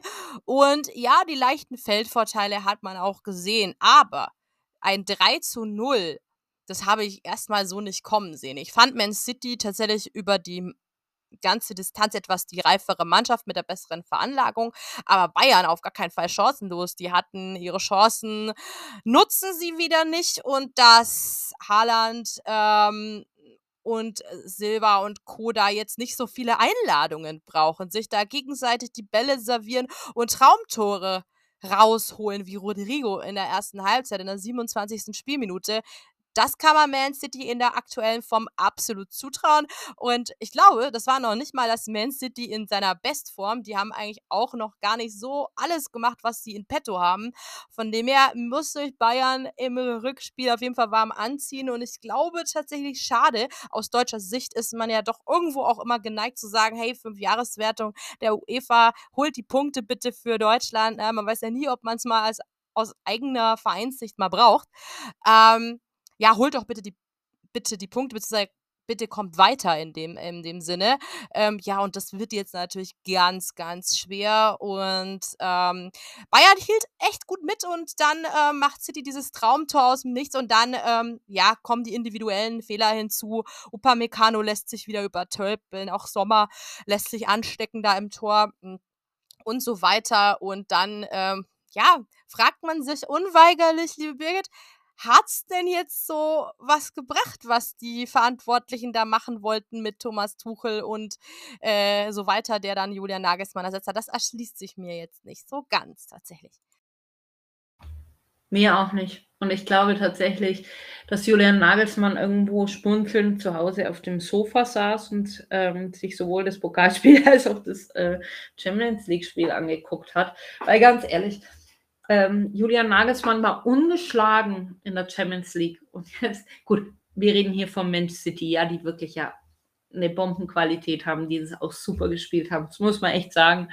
Ja, aber 3-0 hätte ich nicht erwartet und ich glaube auch, dass das ganz schwierig wird im Rückspiel am Mittwoch. Ne? Aber eigentlich wollte man ja Ruhe reinbringen oder zumindest hat das Hassan Salihamidzic auf dieser Vorstellungs-PK ähm, ja auch gesagt ja, ähm, weil es ja da intern anscheinend immer wieder irgendwie gekriselt hat. Ja, ganz ehrlich, diese Ruhe sehe ich aber nicht. Ne? Erstens, jetzt ist man aus zwei Wettbewerben raus, so, oder äh, aus einem so gut wie, sagen wir mal, weil ich glaube nicht, dass Bayern ein 3-0 in Manchester so einfach drehen kann. Ne? Das heißt, man hat nur noch die Chance auf einen Titel. Dortmund sitzt aber Bayern ja schon hinten im Nacken. Also die müssen jetzt dann irgendwann mal wieder funktionieren, die Bayern, wenn sie deutscher Meister werden wollen. Ja, ähm, also auf blöd verspielst du alle drei Titel nur, weil der eine oder andere da zu vorschnell handelt. Und ganz ehrlich, Ruhe ist ja nicht, ne? weil in der Kabine hat es ja Manchester auch gekracht, dass, Entschuldigung, Mané, Sani da eine auf die Lippen äh, haut, ne? dass der blutet und äh, ganz geschwollene Lippe hat. Also für mich jetzt im Nachhinein nicht die richtige Entscheidung. Boah, das ist auf jeden Fall ein richtigen Knaller gewesen. Also, dass äh, Mané da äh, so, ich sag mal, ausrastet und ähm, ja, seinem Teamkollegen eine knallt gefühlt. Ja, das ist, zeigt natürlich auch, wie arg es in der, also wieder der Baum eigentlich brennt. Und ich meine hier nicht Manuel Baum, wenn jetzt der ein oder andere schon äh, da sitzt und äh, dieses Wort auf den Lippen hat. Nee, ich meine tatsächlich, ähm, dass äh, der symbolische Baum in München irgendwie brennen muss, nachdem man sich jetzt mehr oder weniger aus zwei Wettbewerben ähm, verabschiedet hat, kurz hintereinander, weil Man City 3-0 ist natürlich eine Hypothek und ähm, im DFB-Pokal zuvor ausgeschaltet worden von Freiburg in letzter Sekunde, muss man ja sagen, und auch durch eine dumme Aktion da, Elfmeter und so weiter. Und dann jetzt nur gegen Hoffenheim 1-1 spielt, wo dann ähm, Stimmen hinterher ähm, Enttäuschung pur ausstrahlen. Also ich zitiere mal ähm, äh, Thomas Müller seinen äh, Zitat nach der Partie. Ähm, wir waren geschockt von unserer Leistung. Der Trainer muss sich jetzt wohl auch ein bisschen schütteln. Wir müssen uns heute beim VfB bedanken. So Thomas Müller, Kapitän im Spiel gegen TSG Offenheim in der Mixed Zone. Und das sagt für mich schon sehr, sehr viel. Ja, also da rappelt es gerade gewaltig und das dürfte keinem äh, intern gefallen, wie die Bayern sich derzeit präsentieren. Auf allen Wettbewerben tatsächlich. Ähm, der Vollständigkeit halber. Benfica Lissabon hat am gleichen Abend, am Dienstag, den 11.04., 0 zu 2 gegen Inter Mailand gespielt und am Mittwoch hat Real Madrid 2 zu 0 gegen Chelsea gewonnen. Das war auch so ein kleines Favoritenmessen, ja.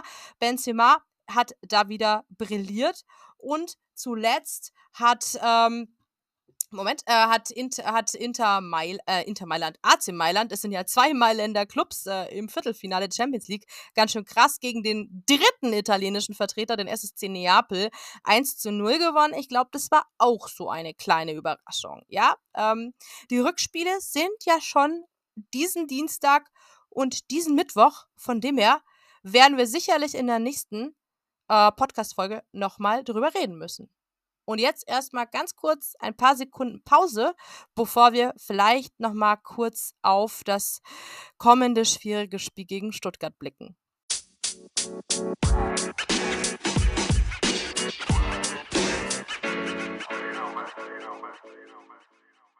So, da sind wir auch schon wieder zurück. Ja, die Partie gegen Stuttgart. Ich glaube, es ich übertreibe nicht, wenn ich sage, das ist das wichtigste Spiel der Saison tatsächlich. Wir mit 29 Punkten auf äh, Rang 14. Die Stuttgarter mit 24 Punkten auf dem Relegationsplatz.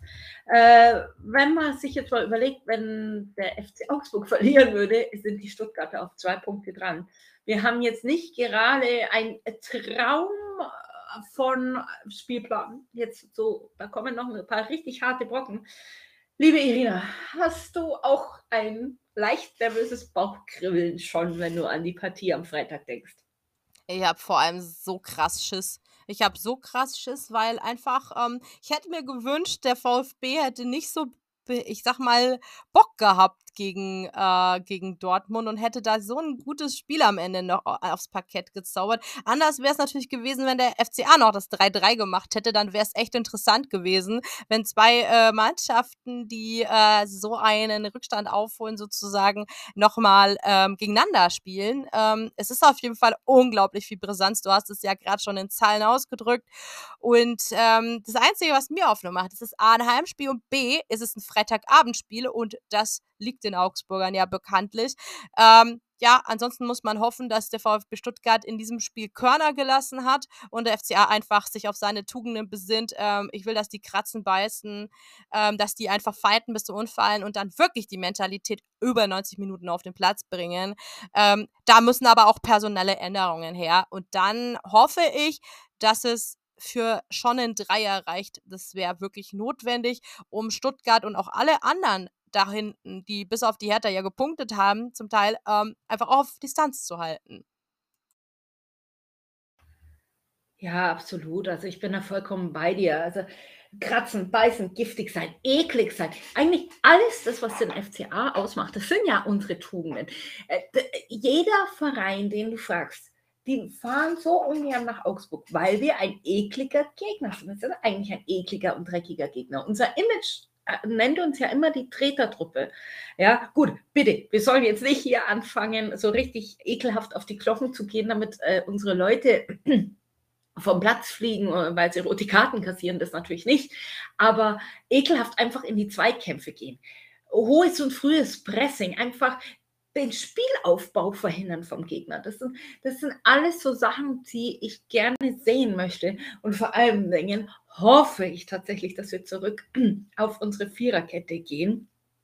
Na, weil ich glaube, Dreierkette im eigenen Stadion gegen Stuttgart funktioniert nicht. Ein wichtiger Faktor werden natürlich die Fans sein, gar keine Frage auf den Tribünen. Deswegen, ich hoffe, Stadion ist ja auf, ausverkauft, dass alle Gas geben und die Mannschaft unterstützen. Aber ich hätte gesagt, schauen wir doch mal auf eine potenzielle Aufstellung, liebe Irina. Jetzt wissen wir natürlich noch nicht, was mit Rafael Giekewitz und seiner Schulter ist. Ähm, ähm, aber ich denke, dass allein weil ich ihn persönlich auch schätze und er ein gutes Spiel gemacht hat, ich glaube nicht, dass Enno Maaßen jetzt im Tor irgendwelche Änderungen vornimmt, solange Raphael Kikiewicz noch nicht hundertprozentig fit ist. Deswegen würde ich da auf Thomas Kubek gehen. Bin ich komplett bei dir, kann ich absolut mitleben, war einfach gegen jetzt am Wochenende einfach eine richtig gute, äh, gute Partie, muss ich sagen. Und unser Lichtblick für das Spiel. Also jetzt nochmal zu wechseln, ich würde es eher fast jetzt sagen, Kubek muss sich jetzt mit der Mannschaft noch mehr einspielen. Absolut. Und äh, wie gesagt, ich, ich, er ist ja auch so ein wichtiger Faktor in der Kabine. Ich habe mir gestern ähm, die Interviews im FCA-TV noch angeguckt. Äh, und der war so lieb und so nett. Ey, mir sind gleich die Tränen in die Augen geschossen, weil er so tolle Sachen sagt. Auch ähm, er darf ja öfter eine Ansprache in der Kabine halten in der Halbzeit. Und da hat er halt erklärt, dass er, was er gestern der Mannschaft halt eben gesagt hat. Und es war für mich sehr rührend und sehr bewegend. Aber ich habe gesagt, Abwehrkette. Ich persönlich hoffe auf die Vierer-Abwehrkette, deswegen würde ich sie auch jetzt so aufstellen. Und ich, ich fange jetzt absichtlich links an, weil wir rechts, glaube ich, diskutieren müssen oder sollten. Also auf links würde ich ganz normal Iago lassen. In den Verteidigungen stellt sich für mich eigentlich auch selber auf mit Felix Udukai und Maxi Bauer. Und rechts, du hast es vorhin schon angekündigt, ich habe es ja auch schon bestätigt, würde ich Max, Mats Petersen bringen und nicht Robert Gummi. Ja, musst du machen. Ähm, Mats Pedersen hat ja auch schon bewiesen, dass er rechts spielen kann. Iago muss dann gezwungenermaßen links spielen, auch wenn bei dem auch nicht alles Gold ist, was glänzt. Also da erwarte ich auch, dass Iago noch eine Schippe drauflegt. Und ich hoffe, dass Udo und äh, Bauer ähm, mit der Viererkette als zwei Innenverteidiger da mit ihren fixen Positionen in der Zentrale besser zurechtkommen als in der Fünferkette. Schauen wir auf die Doppelsechs. Natürlich kann man jetzt nichts falsch machen, wenn man Elvis Rechtsbejai und Arne Engels aufstellt. Ich werfe nur meinen Namen in den Raum, der für mich es vielleicht auch verdient hätte, aufgrund seiner Erfahrung und aufgrund seiner Sicherheit in der Startelf zu stehen. Ich würde mir tatsächlich äh, irgendwo Julian Baumgartlinger anstatt Elvis Rexbejai wünschen. Ich weiß nicht warum, aber er hat mir einfach in dem Spiel jetzt gegen Leipzig ziemlich gut gefallen. Und Arne Engels würde ich ungern rausnehmen, dadurch, dass er halt auch einfach unser Standardschütze ist. Ja, kann ich auch absolut mit leben. Ich finde auch Elvis Rex Bitschei, ähm, ja, der, der, der, gefällt mir irgendwie einfach gerade nicht so, weil ähm, er hat nicht so, er hat, er hat Arne Engels mit seinen äh, 19 Jahren halt schon deutlich mehr Präsenz als Elvis Rex Bescheid zuletzt. Und ja, wenn man einen runternimmt, dann äh, finde ich, muss es halt direkt sein, weil ich weiß nicht, der wirkt auch so ein bisschen, als hätte er gerade einfach eine Downphase. Und ähm, deswegen glaube ich, dass Baumgartlinger der Partie gut tut. Ich denke aber, dass Baumgartlinger ähm, dann schon sehr früh raus muss. Ich glaube, so 60, 70 Minuten mehr kannst du, glaube ich, von ihm auch gar nicht mehr so erwarten. Aber ist auch okay, weil dann braucht man sowieso immer in diesen entscheidenden ähm, Positionen frische Kräfte. Ja, wie gesagt, das ist jetzt ja auch nur das, was ich mir wünschen würde, einfach weil er mir gut gefallen hat, weil mir die Sicherheit, die er ausgestrahlt hat, auch einfach gut gefallen hat. Aber wie gesagt, wenn jetzt Elvis Rexbejai äh, spielt, kann ich da auch absolut mit leben. Schauen wir uns die Flügel an. Ähm, ich glaube, äh, oder ich wünsche mir, da Arne Meyer und Ruben Vargas zu sehen, tatsächlich. Äh, Ruben Vargas definitiv aufgrund äh, seiner guten Leistungen zuletzt. Das ist für mich auch einer der Lichtblicke, wie ich schon gesagt habe. Bei Arne Meyer finde ich diese Position einfach so äh, auf rechts so ein bisschen schade, aber besser als wenn er gar nicht spielt. Also noch mehr würde mir ein System gefallen, wo er wirklich direkt hinter den Spitzen als Zehner agieren könnte. Aber passt jetzt halt so nicht ganz. Ähm, andererseits könnte man natürlich auch mal überlegen, ob wir vielleicht dafür einen äh, Stürmer so ein bisschen opfern. Ähm, ja, ähm, hergeben wird es das auf jeden Fall. Aber so, wenn man jetzt auf diese normale FCA-Formation sieht, ist dann Arne Meyer der etatmäßige Rechtsaußen derzeit. Ja, ich weiß, was du meinst. Ich bin auch äh, ein großer Fan vom 4-2-3-1. Das habe ich tatsächlich äh, auch immer gern gespielt. Ja, da, weil du halt einfach noch einen kreativen, offensiven Ballverteiler da vorne halt auch drin hast. Haben wir ja auch oft gespielt und da war für mich Chachol Ku oder Halil Altintop halt einfach perfekt. Und ich glaube, in so eine Rolle könnte Arne Meyer auch sehr gut schlüpfen.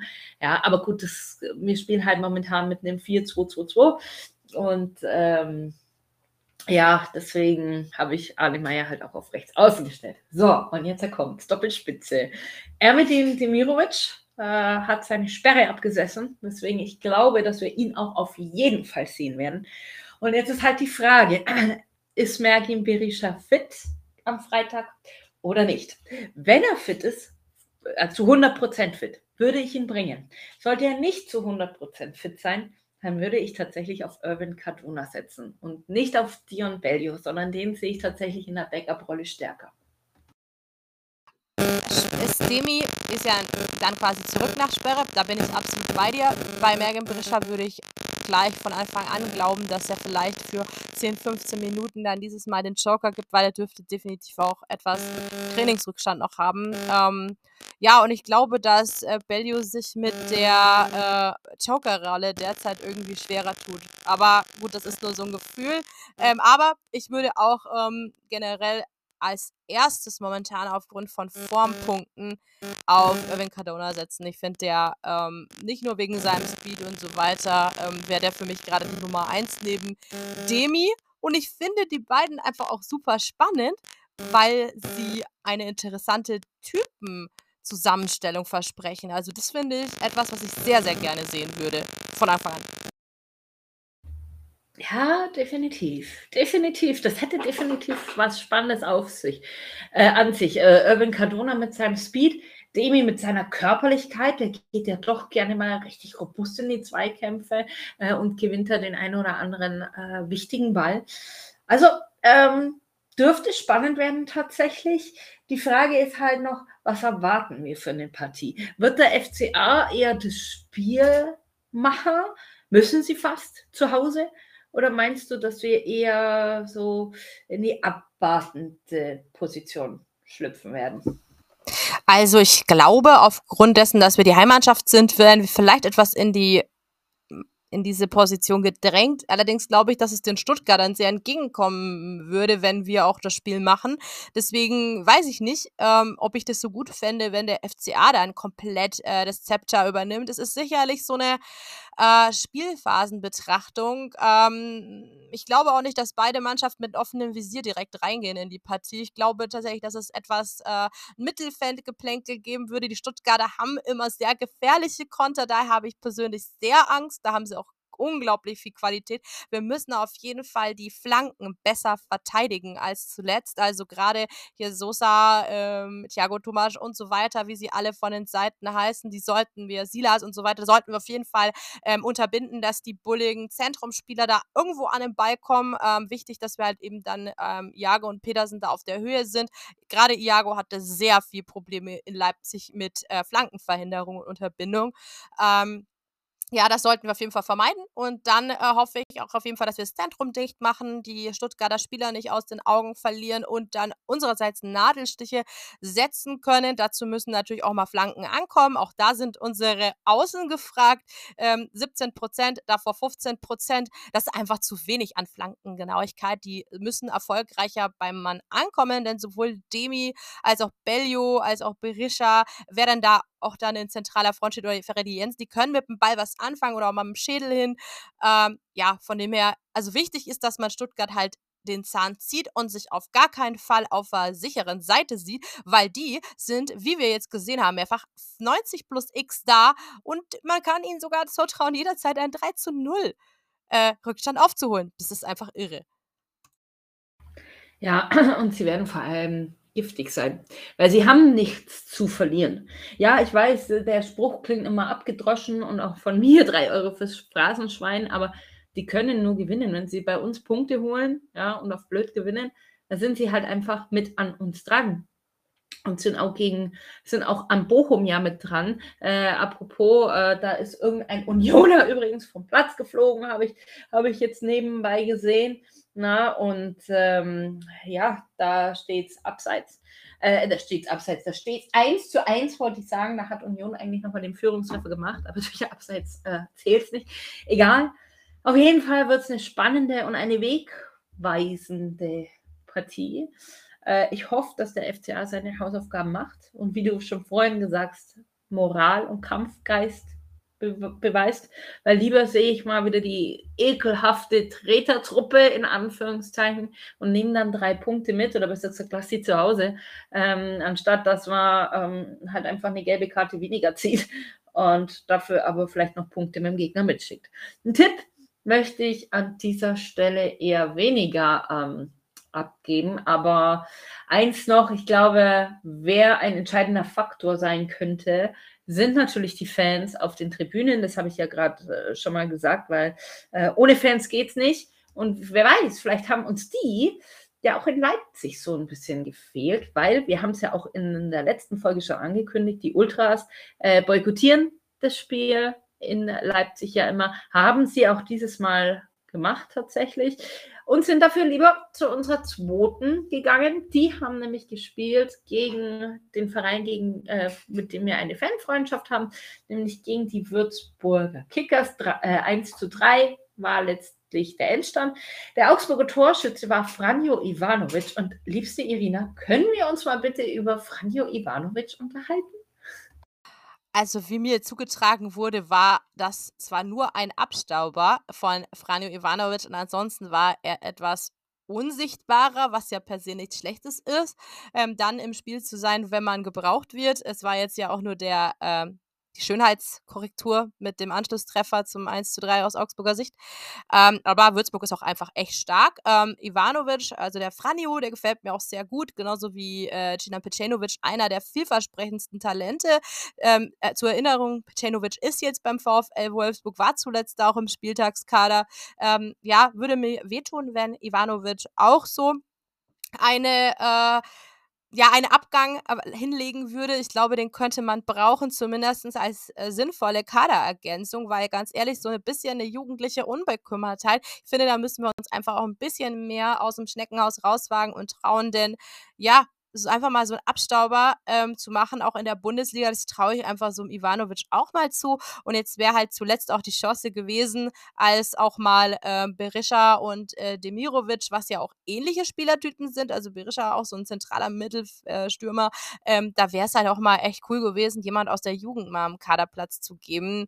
Ähm, ja, aber wir haben ja da offensiv auch in der Winterpause sehr arg nachgelegt und deswegen auch die Qual der Wahl. Und mich würde es interessieren, in der Sommerpause zu sehen, wie sich Ivanovic, Malone und Co. jetzt in der Offensive als ähm, gute Backups für die Bundesliga schlagen, weil ich finde, da hat man einfach gar nicht so viel zu verlieren. Und äh, meine Frage an dich, liebe Birgit, denkst du, dass uns bei Ivanovic so eine, ähm, ein Szenario wie bei Pecenovic droht, weil er hat ja einen auslaufenden Vertrag, wie ich gehört habe?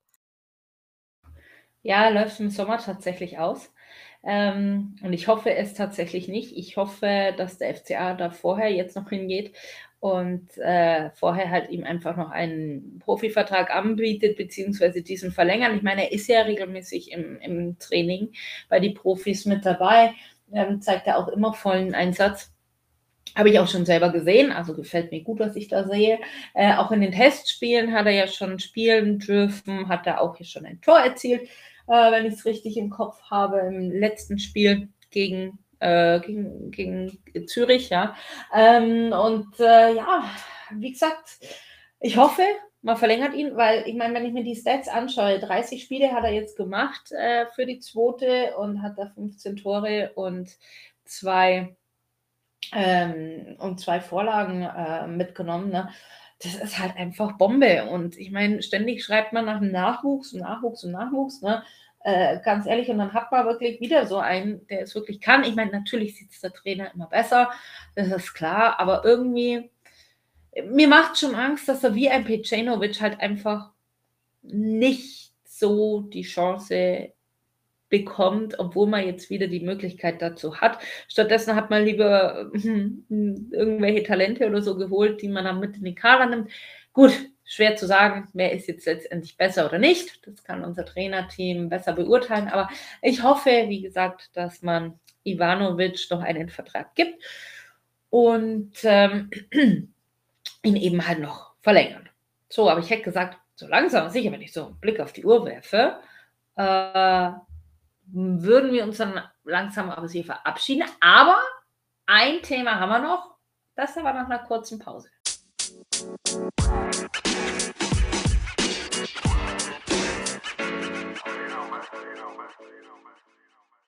Ja, genau. Lasst uns doch noch mal auf die Frauen gucken. Ähm, da hat sich jetzt zuletzt viel getan. Äh, wie wir berichtet haben im, äh, in der letzten Podcast-Episode hat äh, die deutsche Nationalmannschaft der Frauen äh, bei dem Abschied von Jennifer Maroschan gegen Brasilien gespielt in Nürnberg, ähm, das auch gut besucht war mit um die 30.000 Zuschauern, meine ich, waren es gewesen. Ähm, ja, äh, Jennifer Maroschan hat dann auch eine, ist noch äh, eingewechselt worden, hat dann auch noch Spielminuten bekommen. Sie kam in der 64. Spielminute für Lina Markul. Leider ähm, hat Brasilien wirklich einen Sahnetag gehabt. Die gehören ja auch, wie gesagt, zur Frauen-Weltspitze im Fußball. Ähm, Tamires hat in der 11. Spielminute zum 1 zu 0 getroffen. In der ersten Halbzeit ging sie auch noch in der äh, 39. Spielminute mit 2 zu 0 in Führung durch Ari. Ja, und Deutschland hat tatsächlich nur Ergebniskosmetik betreiben können. Und zwar haben sie in der Nachspielzeit äh, der zweiten Hälfte in der 90. plus 2 durch Jule Brandt nach Vorbereitung von Schüller ähm, noch ähm, ja, einen Anschlusstreffer machen können, aber gleich danach war quasi Abpfiff. Ja, war ein bisschen zu spät aufgewacht, habe mich ein bisschen an FCA erinnert, aber war tolles, ein tolles Spiel und eine tolle Werbung für den Frauenfußball.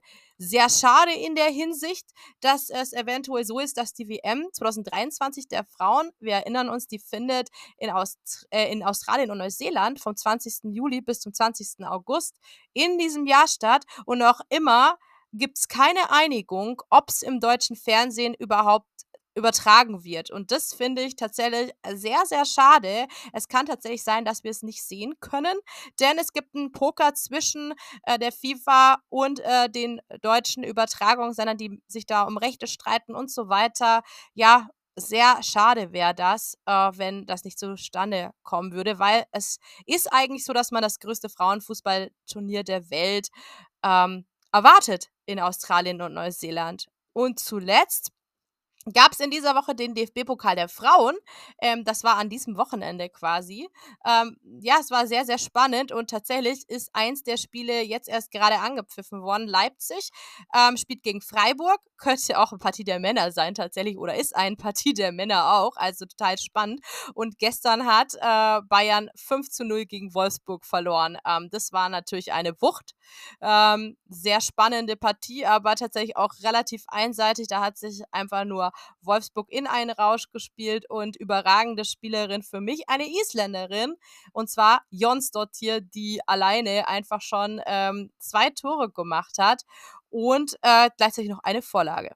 Ähm, also richtig spannende Frauenwoche auch wieder. Ähm, ja, Birgit, hast du es dir eigentlich auch angeguckt? Bist du da auch immer so auf dem Laufenden? Also ich finde die Frauensachen immer super spannend und schaue mir die auch sehr, sehr gerne an. Ja, selbstverständlich. Selbstverständlich habe ich da reingeguckt. Ich, also ich muss sagen, ähm, ich schaue immer mit rein, immer mit zu. Dadurch, dass äh, ich ja selber im Frauenfußball so also in meiner Jugend ein bisschen gekickt habe und halt einfach meine Tochter auch natürlich Fußball spielt. Deswegen bin ich absoluter Fan auch von Frauenfußball. Finde auch, dass die Frauen wesentlich mehr Aufmerksamkeit verdient haben. Egal um wie viel Uhr dann diese Spiele irgendwie kommen sollten oder so bei der WM. Ja, aber sie haben es halt einfach auch verdient, dass da ein Sender hergeht und die überträgt und dass da die FIFA hergeht und unmögliche Summen verlangt, das finde ich einfach ein Unding. Und ich habe mir natürlich die äh, Spiele, die wir heute auch angeschaut, wobei ich dazu sagen muss, dass ich äh, den FC Augsburg natürlich ähm, die Spieler, äh, die Spiele ein bisschen intensiver äh, verfolge und da dann auch technische Sachen stehe und so äh, sehe. Bei Frauenfußball, da genieße ich es einfach nur, lehne mich zurück und schaue mir guten Fußball an und freue mich, dass die Mädels mehr oder weniger erfolgreich sind. Ja, gut, die Niederlage gegen Brasilien, die war ein bisschen ärgerlich, wobei ich sagen muss, dass in der Schlussphase die Mädels schon nochmal ordentlich gedrückt haben und dass da durchaus noch der Ausgleich eigentlich auch verdient gewesen wäre. Ja, also mit diesem Plädoyer So, und mit diesem Plädoyer für den Frauenfußball, also auch unsere Empfehlung, guckt da immer gerne mal rein. Ähm, zum Beispiel das Spiel äh, des DFB-Pokals der Frauen Bayern gegen Wolfsburg ist ein absolutes Top-Duell. Das ist quasi so, als würde Bayern gegen Dortmund spielen. Das kam gestern Samstag, 14 Uhr ähm, auf Sky zum Beispiel, aber auch im Free TV kann man immer gerne reingucken. War auch wirklich ein hochklassiges Event. Ähm, ja, also kann ich absolut genauso wie Birgit eben empfehlen. Und gerade wir beide, wir auch lange selber gespielt, ähm, viel für die Frauen auch tun, äh, können das natürlich euch nur ans Herz legen. Aber ich würde sagen, das war's für heute. Wir haben wieder eine gute Länge zusammenbekommen, aber wir haben auch immer sehr viele Themen, wenn ihr Vorschläge habt, ähm, Wünsche, ähm, oder sonstige Anregungen, meldet euch gerne auf Social Media, auf unseren Kanälen. Ähm, die haben wir auch immer in den Show Notes verlinkt. Ansonsten, ja, übersteht's die Woche einigermaßen. Wir fiebern alle hin Richtung Stuttgart und ich glaube, der FCA braucht euch mehr denn je. Äh, seid positiv, feuert die Mannschaft an, geht's ins Stadion und vor allem bleibt dem FCA und uns treu. Ich sag jetzt erstmal Servus und macht's es gut. Bis zur nächsten Folge.